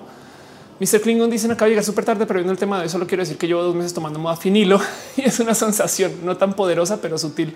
Ay, qué chingón. Anda, anda, pues qué bonito, justo, qué chingón. Dice Roberto Orellana, tengo fuertes dudas con lo que es ser poliamoroso. A ver, eh, mis amigos poliamorosos, ¿cómo, son, ¿cómo es su vida? Primero que todo el tema del poliamor es eh, un acuerdo entre varias parejas para vivir y devenir su amor de modos que sea poco conflictivo es un acuerdo muy adulto que rompe con muchos estándares y que puede ser muy conflictivo porque la sociedad de esas cosas que la sociedad como no la entiende te va a castigar por eso. ¿no? Entonces te doy un ejemplo. Tengo un amigo que eh, tuvo, tiene, tiene, perdón, no tuvo, tiene una novia desde hace 15 años, creo, pero aún así eh, sale con otras chicas y entonces sale con otras chicas también polamorosas y muchas veces luego se la presenta a su novia. Entonces tiene como, si quieres verlo como parejas primarias y parejas secundarias y, comenta con su novia, ay, es que estoy saliendo con esta persona y es súper cool, es súper divertida, me cayó súper bien y, eso, ¿no? Em, tengo eh, otra historia, un amigo, él es un chico gay, él vive con sus tres parejas y esas tres parejas tienen otras parejas también por fuera. Entonces entre los tres en su departamento son como roomies que se acuestan juntos y que se comparten parten juntos como si fueran novios, em, pero después cuando salen también salen con otras personas y la pasan bien, pero cuando salen con otras personas es como medio sin buscar compromiso, solo por acostarse y luego vuelven y también se acuestan con las tres personas que vienen ese depa y la pasan muy bien porque tienen acuerdos muy bonitos de el qué esperar, quién va a estar, quién no va a estar eh, y qué informar.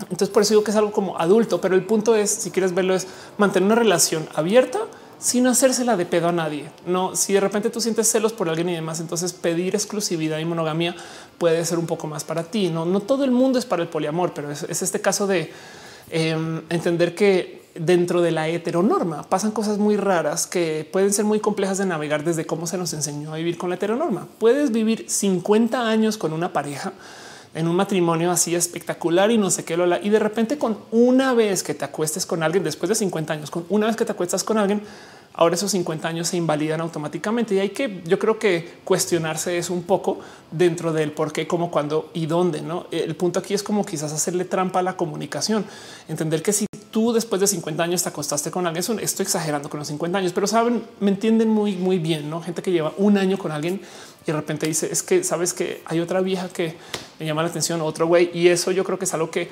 dentro del poliamor lo que se fomenta es que se discuta con la pareja, no? Y eso es muy importante porque si no te metes a esta dinámica de tener esposa y este eh, señora afuera, no cosas así, no mistress. Em, y eso puede ser muy destructivo. Entender que, la monogamia también eh, tiene algunos límites complejos que eh, invitan a que la gente comunique menos y entonces hace que las relaciones duren menos. De paso, mis amigos que tienen relaciones poliamorosas llevan décadas en ese tipo de relaciones y les funciona re bien. Y, no todo el mundo es para eso. Yo, por ejemplo, no y nunca he sentido la necesidad de buscar más de una pareja. De hecho, eh, sobre todo encuentro tanta alegría con mi relación actual que digo también, pues, güey, está chido, no?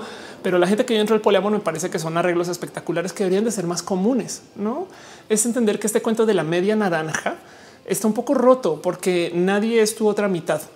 Eh, tú eres una persona completa, no eres la mitad de nadie más y la otra persona también es una persona completa. Y lo que te pide la heteronorma es que imagínate que persona A y persona B tienes gustos de A y gustos de B, no? Eh, lo que te pide la heteronorma es que tú cada quien abandone sus gustos para crear algo nuevo. Suena súper romántico y súper bonito, pero primero que todo recuerden que nuestra naturaleza es no ser así.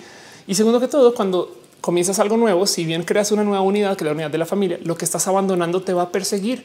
Igual y tú dices, güey, perdón, pero yo antes leí un chingo poesía y ahora no puedo saber nada de poesía en la vida porque chingada madre ese tipo de cosas, ¿no? Eh, así que em, lo que lo que deberías de buscar y esto es mi, acercamiento a la religión, la religión y, a, la, heteronorma y mi acercamiento al cómo se forman parejas es que cada quien se mantenga como una unidad por sí solo y se acompañen en lo que cada quien se desarrolla por su camino.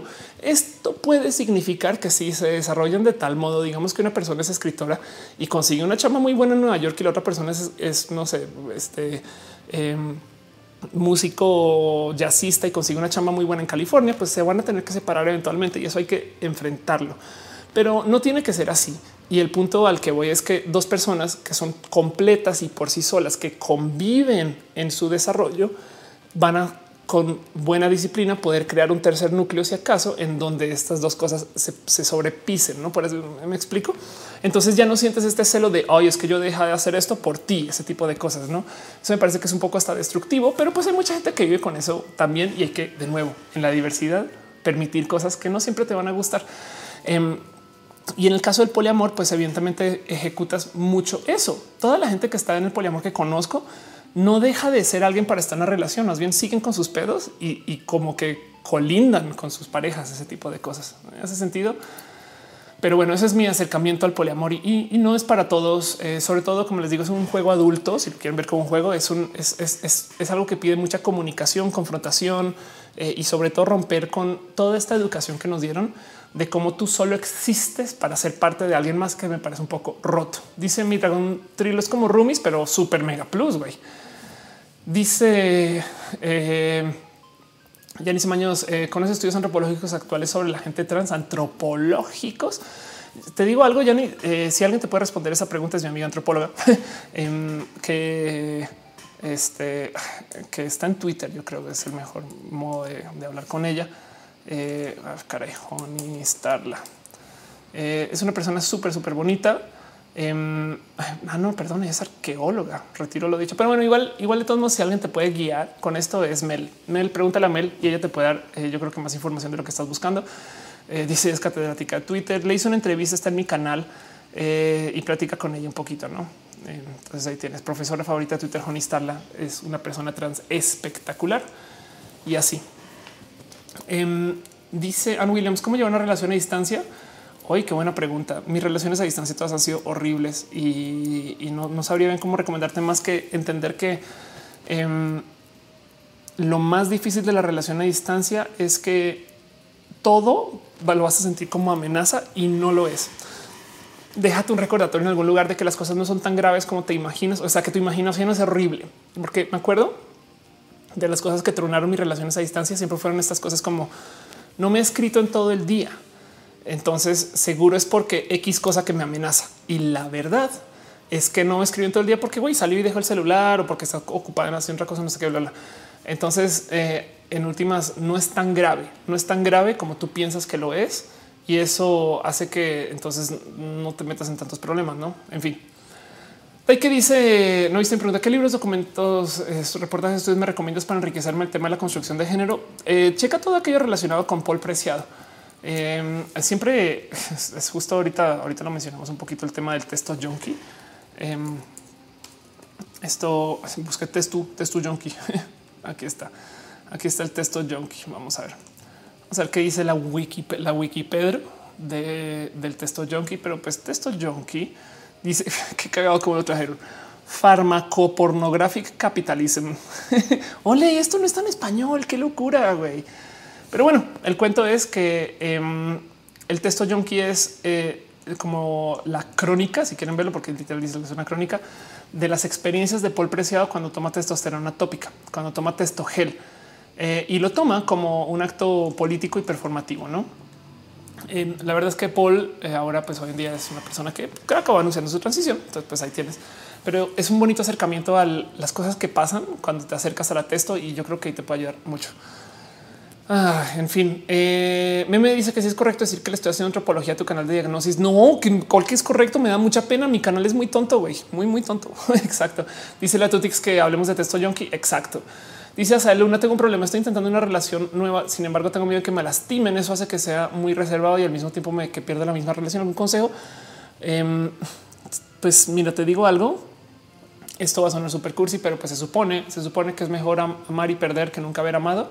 Eh, o si puesto más amablemente, una vez un amigo fotógrafo me dijo es que no puede ser fotógrafo y tímido a la vez.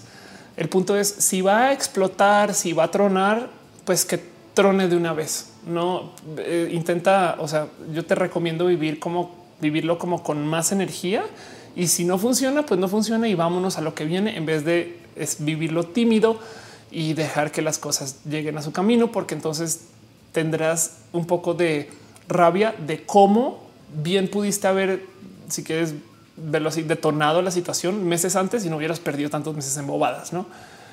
Pero así las cosas. Dice Eli que ponga roja en podcast. Pues gracias. De hecho, fue por recomendación y por pedido de ustedes. Eh, entonces, pues ahí seguirá. Dice Angie Pin que invita a Noel a Roja. Debería está en el chat. La verdad es que muchas veces cuando estoy haciendo el show, ella está acá en casa, entonces aparece como invitada eh, impromptu. Eh, siempre es muy bonito y, más bien debería hacer una entrevista formal en el canal. Yo creo pero eso para después vamos a tener, va a ir a la marcha por si la quieren conocer. Vas a ir a la marcha, Noelia. Entonces ahí se van a divertir un poquito. Jimena Sánchez dice comencé la timidez. Em, te digo algo, yo una persona muy tímida creciendo, el tema de la transición seguramente tuvo mucho que ver yo en últimas aprendí que no vas a poderte quitar el miedo. O sea, la neta, la neta, y esto va a sonar muy tonto, pero es una lección Thundercats de la serie original. Esto, el día que me percaté de esto, dije, Ofelia, cuando te diste cuenta de esto, tenías muy poquitos años, porque volvió a ver Thundercats años después y dije, oye, es que ahí está. Pero el cuento es este. Em, igual te va a dar miedo me explico. El miedo nunca se va. Yo antes pensaba es que cuando tenga todo perfecto y cuando tenga todo organizado, entonces ahí sí, pero no. Lo que aprendí después es que el miedo nunca se va y por consecuencia eh, las cosas eh, nunca se van a poner bien para ti. O sea, tienes que hacerlo con todo y miedo. Y eso es un problema porque eh, implica que nunca vas a estar preparada y nunca vas a estar lista.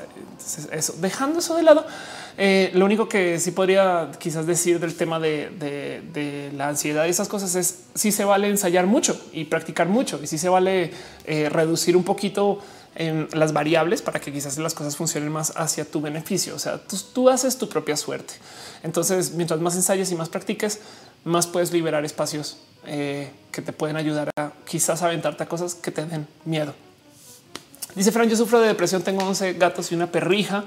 Cuando me siento triste, los acaricio, la depresión se ve opacada. Exacto, exacto. Yo algo así y para eso, por eso siempre he tenido mascotas casi, casi, casi, casi, casi. Dice Aaron Montiel, si tuvieras algún acercamiento como legisladora, ¿qué podrías ofrecer a la comunidad trans? ¿Qué propuestas de ley hace falta o algún tema en específico en el que pienses que falta legislar? Uy, en el tema de seguridad definitivamente tenemos mucho del que hablar. Eso me parece sumamente importante tener presente. Em, y yo creo que si algo más hay que trabajar es el tema de las leyes de resignación sexogenérica en documentos, que en la Ciudad de México no son tan tema, pero igual son tema. Y por último, evidentemente eh, me gustaría eh, trabajar dentro de lo político para que se visibilice más a la gente LGBT. ¿Cuánta gente gay habrá en política? Y ser no sería chingón que dijeran que son gay, pero bueno. De que dice es normal que me dé tanta disforia de género que pronuncie mi dead name. Em, primero que todo me divierte mucho el concepto del dead name porque ya se murió una persona. Perdón, un paréntesis. Em, dice Abe VS Pepiteo dijeron que te invitarían a Pepiteo opinan. Es, neta, es what me muero de la pena. y los quiero mucho a los Pepiteos. Ojalá y suceda. Y si no, pues eh, nos vamos a ver para la marcha, Pepito. Entonces eso va a pasar de un modo u otro. Eh, en fin, Jennifer eh, dice es mejor salir de vacaciones que ahora que puedo ver roja en vivo, pues sentir una conexión weird contigo. Pues qué cool, qué chingón. Y para eso está este show también, no? A Tutix dice recomiendo las charlas de YouTube de Leo Silvestre. Yo aprendí mucho sobre feminismo, teoría de género, entre otras. Ándale. Em, y entonces, para volver al tema del dead name, es hay mucha gente que justo le tiene como miedo a, lo que era su nombre de antes. A mí a veces me choca y no. Yo, yo la verdad es que hice la paz con este tema de seguir siendo Mau y, todavía vivo el, Mau y el Mauricio. Y, pues en últimas considero que es una cortesía espectacular cuando no me dan trato masculino, sabes, y una normalidad. Em, pero ya, ya aprendí a no dejar que me afecte. Es más, el modo más fácil si haces, si logras hacer la paz con tu dead name, es el modo más fácil de desmontar el insulto. Si alguien te llega a decir perdón, pero es que pareces, eh, en mi caso me dicen es que pareces hombre, pues también les digo es que lo soy, no? Entonces con eso desmonto el insulto, pero con lo que abrí este show y yo creo que con esto voy a cerrar porque ya vamos dos horas y media hablando. Em, es que igual y si me llega un poquito al alma y al corazón. No ese tema justo de las, fotos de eh, antes y después del feminismo que me saltó tanto, tantos comentarios diciendo qué cool que te veías de vato eh, y tan poquitos con ese tema de la apreciación a Ofelia que eh, me llega un poquito al corazón. Entonces admito que también tengo un poco como de tolerancia, no? O sea, eventualmente se acaba eso, no? Y ya, en fin. En fin, Roberto Orellana dice recomiendas un libro histórico sobre lo trans. sí, libros de lo trans. Este lo recomendé hace rato pero a ver y lo encuentro. Aquí está. Es eh, un libro escrito por eh, Julia Serrano, creo que se pronuncia así, o voy a decir Serrano, perdón. Eh, pero se llama Weeping Girl. Ya, está viejito, es del 2007, pero documenta muy bien, muy, muy, muy bien la historia de el por qué, de dónde vienen las transiciones, de dónde viene el closet trans, Em, y un poquito eh, como que está como teoría y cosas que lidiamos hoy de por qué se visibiliza tanto la disforia y no la euforia de género. Está muy bonito, está muy bonito, lo recomiendo mucho. Y yo creo que con eso voy a cerrar este show para el día de hoy.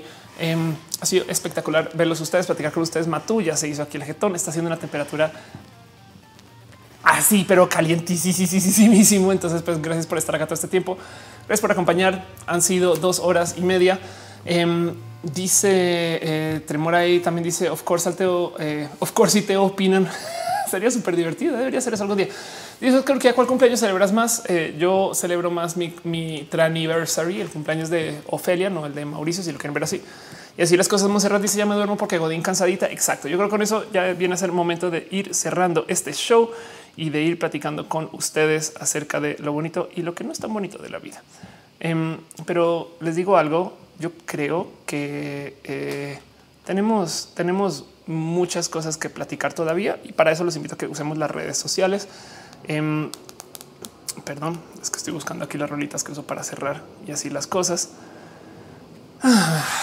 Y eso es lo que es. Ya saben cómo es. Toda la gente que apoya este canal y que me apoya a mí eh, se recibirán su mención en las redes eh, o tanto como aquí en el show patreon.com slash of course tú porque me está sonando ya ibas. Ok. Em, muchas gracias a la gente bonita que me apoyó desde el Patreon, que es este lugar donde pueden dejar sus donativos. Eh, no es para nada obligatorio para seguir el show, pero no quita que eh, sí se aprecia mucho de corazón. Entonces, un abrazo especial para David Álvarez Ponce, Alex Osorio, a que Rubio Trini, Patacones, Alejandro Alcántara, Yair Lima, a Fran, este por darse su pasada y también ya saben que no siempre, no siempre, no siempre eh, YouTube este, eh, lista a toda la gente que está conectada, pero en caso de que no, que no los mencione, pues ya saben que me pueden ir dando eh, ahí el pitazo. Irónicamente la palabra pitazo em, de que no los mencione. También de paso, para hecho, para las gracias a Caro, dale Caro, em, por ser parte de este show, ser parte del martillo y a Noelia, que no estuvo en el chat. Entonces, muy bonito platicar con ustedes. Eh, muchas gracias eh, a, eh, aquí está la gente bonita de el Mixer, porque hoy tenemos Mixer. Por eso estoy usando el nuevo, como el neo chat a Tremor guion bajo al y a BMCC 1991 por estar acá. Muchas gracias a la gente del YouTube, a Aaron Montiela, a BS, a Alan Rodolfo López Tobar, a Alex Natán Espinal. Hoy qué bonito Alex Natal verte, a Angie Pinto, a Ann Williams, a Sael Luna, Brian Cooper. Muchas gracias a Claudia, Alejandra Carranza Pérez. Muchas gracias a Crazy Woman Cat. Muchas gracias a Cintia Pérez y a Daniela Valle. Muchas gracias a Caro por ser martillo de este chat. A Dani Axel, a. Muchas gracias a Dave, Dania Pérez T, a Didi Saturno, a Diego Ruiz, a Elena Boto. Muchas gracias a Estela Hernández, a Chávez Cordero, Fran, Fran Cruz, Fran Navarro. Muchas gracias a Gabriel Benítez Molina. Muchas gracias a Games Junior, a Genaro del Pingüino, a Gerundio, Gustavo Hernández, Hannah Scarlett y muchas gracias. Y Dania Delgado. Muchas gracias Indira Broca, Jack Ledger, Jennifer Kotlariov. Muchas gracias Yo Furtado. Voy a tratar de pronunciar eso. A Col Kol Yaruf. Eso este es. Eh, soy a de Destroya. Muchas gracias a Idania Delgado, a Luan, muchas gracias a Hugo Rivera, a Hannah Scarlett, ya creo que también mencioné. Muchas gracias a Mago Suárez, a Meme, Meme, así Meme. Muchas gracias a Miguel Cano, a Miguel Dragón Trilo, a Verde, a Mundo Magazine, a Monique Gamich, Narsus, Elegea, Nice Barajas o Nike Barajas. Muchas gracias a Nine Tails Years, a Obed Galindo, a Oli, H. Muchas gracias, Ophelia Pastrana, por hacer el show. Muchas gracias, Ophelia Pastrana, por venir a hacer el show. Qué bonito, que sí, claro, claro. Muchas gracias por dejarme hacer el show, estar acá con ustedes. Muchas gracias a Oscar Urquía, a Perla Guerrero, Rebeca Rosas, Roberto Orellano. Muchas gracias a Idman de Salem K. Muchas gracias al Selenático, a señora Tiger de Serendipia, a Tonatiu Barrera, Uriel Torres, Verde Martínez, Víctor Milchorena, Jimena Sánchez, Yanni Semaños, Jen Muñoz, Yul Figueroa, Ángel Jesús Ordóñez, Cuscano. Y la gente que no mencioné ya saben que YouTube a veces dice eh, de que mentiras, pero también la gente bonita que está en el Twitch. Muchas gracias a Bevs 01, a Ángel Cedesa, analógicamente a Bowie, Bowie, Brian 3X, a C. Jones, Andrea, a Commander Root, no nada que ver con Groot. Muchas gracias a Watts, a Dan 010690, quien de paso de las primeras personas a llegar. Muchas gracias a Dan Durant, Dota Feeding, a Dracon bajo Edja 3170, a Electrical Longboard, a Electrical Skateboard. Muchas gracias a este KS7, a Gacela OC eh, muchas gracias a Il, a Ángel J. Santiago BL, a Juanito JD, a la Tutix. Muchas gracias a Manuel. Muchas gracias a Marco J00, a Mónica Aviles Pauliat, a Monserrat Morato, Mr. guion bajo lechas. Muchas gracias a Mr. Roboto MXN, Neon, Neon 23, Oliver Grrr. Muchas gracias a Phantom Agony 9, Polaris guion bajo GG. Qué bonito verte por acá, Polaris otra vez. Muchas gracias a Press Start guion bajo 1P, a Raúl 4050, a Raven Ed, a Restreamio Bot yo creo que tienes que ver con Restream tú. ¿eh? Muchas gracias a Retesam, muchas gracias a Sasha de Large, a Zen Juana, a Shiba Inu con un 4, eh, la A, a Taoki 7, a Tecno 4 a Vigo Pros, Vitoya, un abrazo hasta Colombia. Muchas gracias a Win 026, muchas gracias a Wonf 09. Ah, y así las cosas. Nos vemos el próximo lunes. Si, si están acá mañana, también hay show. Vamos a platicar acerca de los videojuegos y estas cosas en Critical Beats. Pero bueno, en fin, en fin, para la gente que no los mencioné, ya saben que los quiero, los tengo mucho cariño, mucho aprecio. Gracias por acompañarme a hacer este show y por ayudarme a ser parte de esto. O díganme qué opinen, la, neta, y sobre todo en los comentarios y estas cosas, cómo se ve sobre todo el nuevo chat, cómo lo sienten y eh, acepto todo tipo de feedback. De paso, no me puedo ir sin darle también un abrazo especial a la gente que dejó sus abrazos financieros, a Romjin Land, a Fran, Fran, gracias a María José, a Fran, otra vez a Averonis González, a Fran, Fran y a Abe VS por dejar sus abrazos financieros. Y así las cosas. Vamos a ver qué pasa también con esa invitación a Pepito, si es verdad o si es rumor o mentira. Pero el Inter no pasa nada porque les digo algo de nuevo. Voy a estar con ellos en la marcha y para mí eso es espectacular. En fin, dice Lina León, yo no salí. Un abrazo, gracias por estar acá. Franz Navarro dice que no me nombraron porque soy mexicano. Ay, cómo los quiero. Eso me parece espectacular. En fin, ¿saben qué? Ay.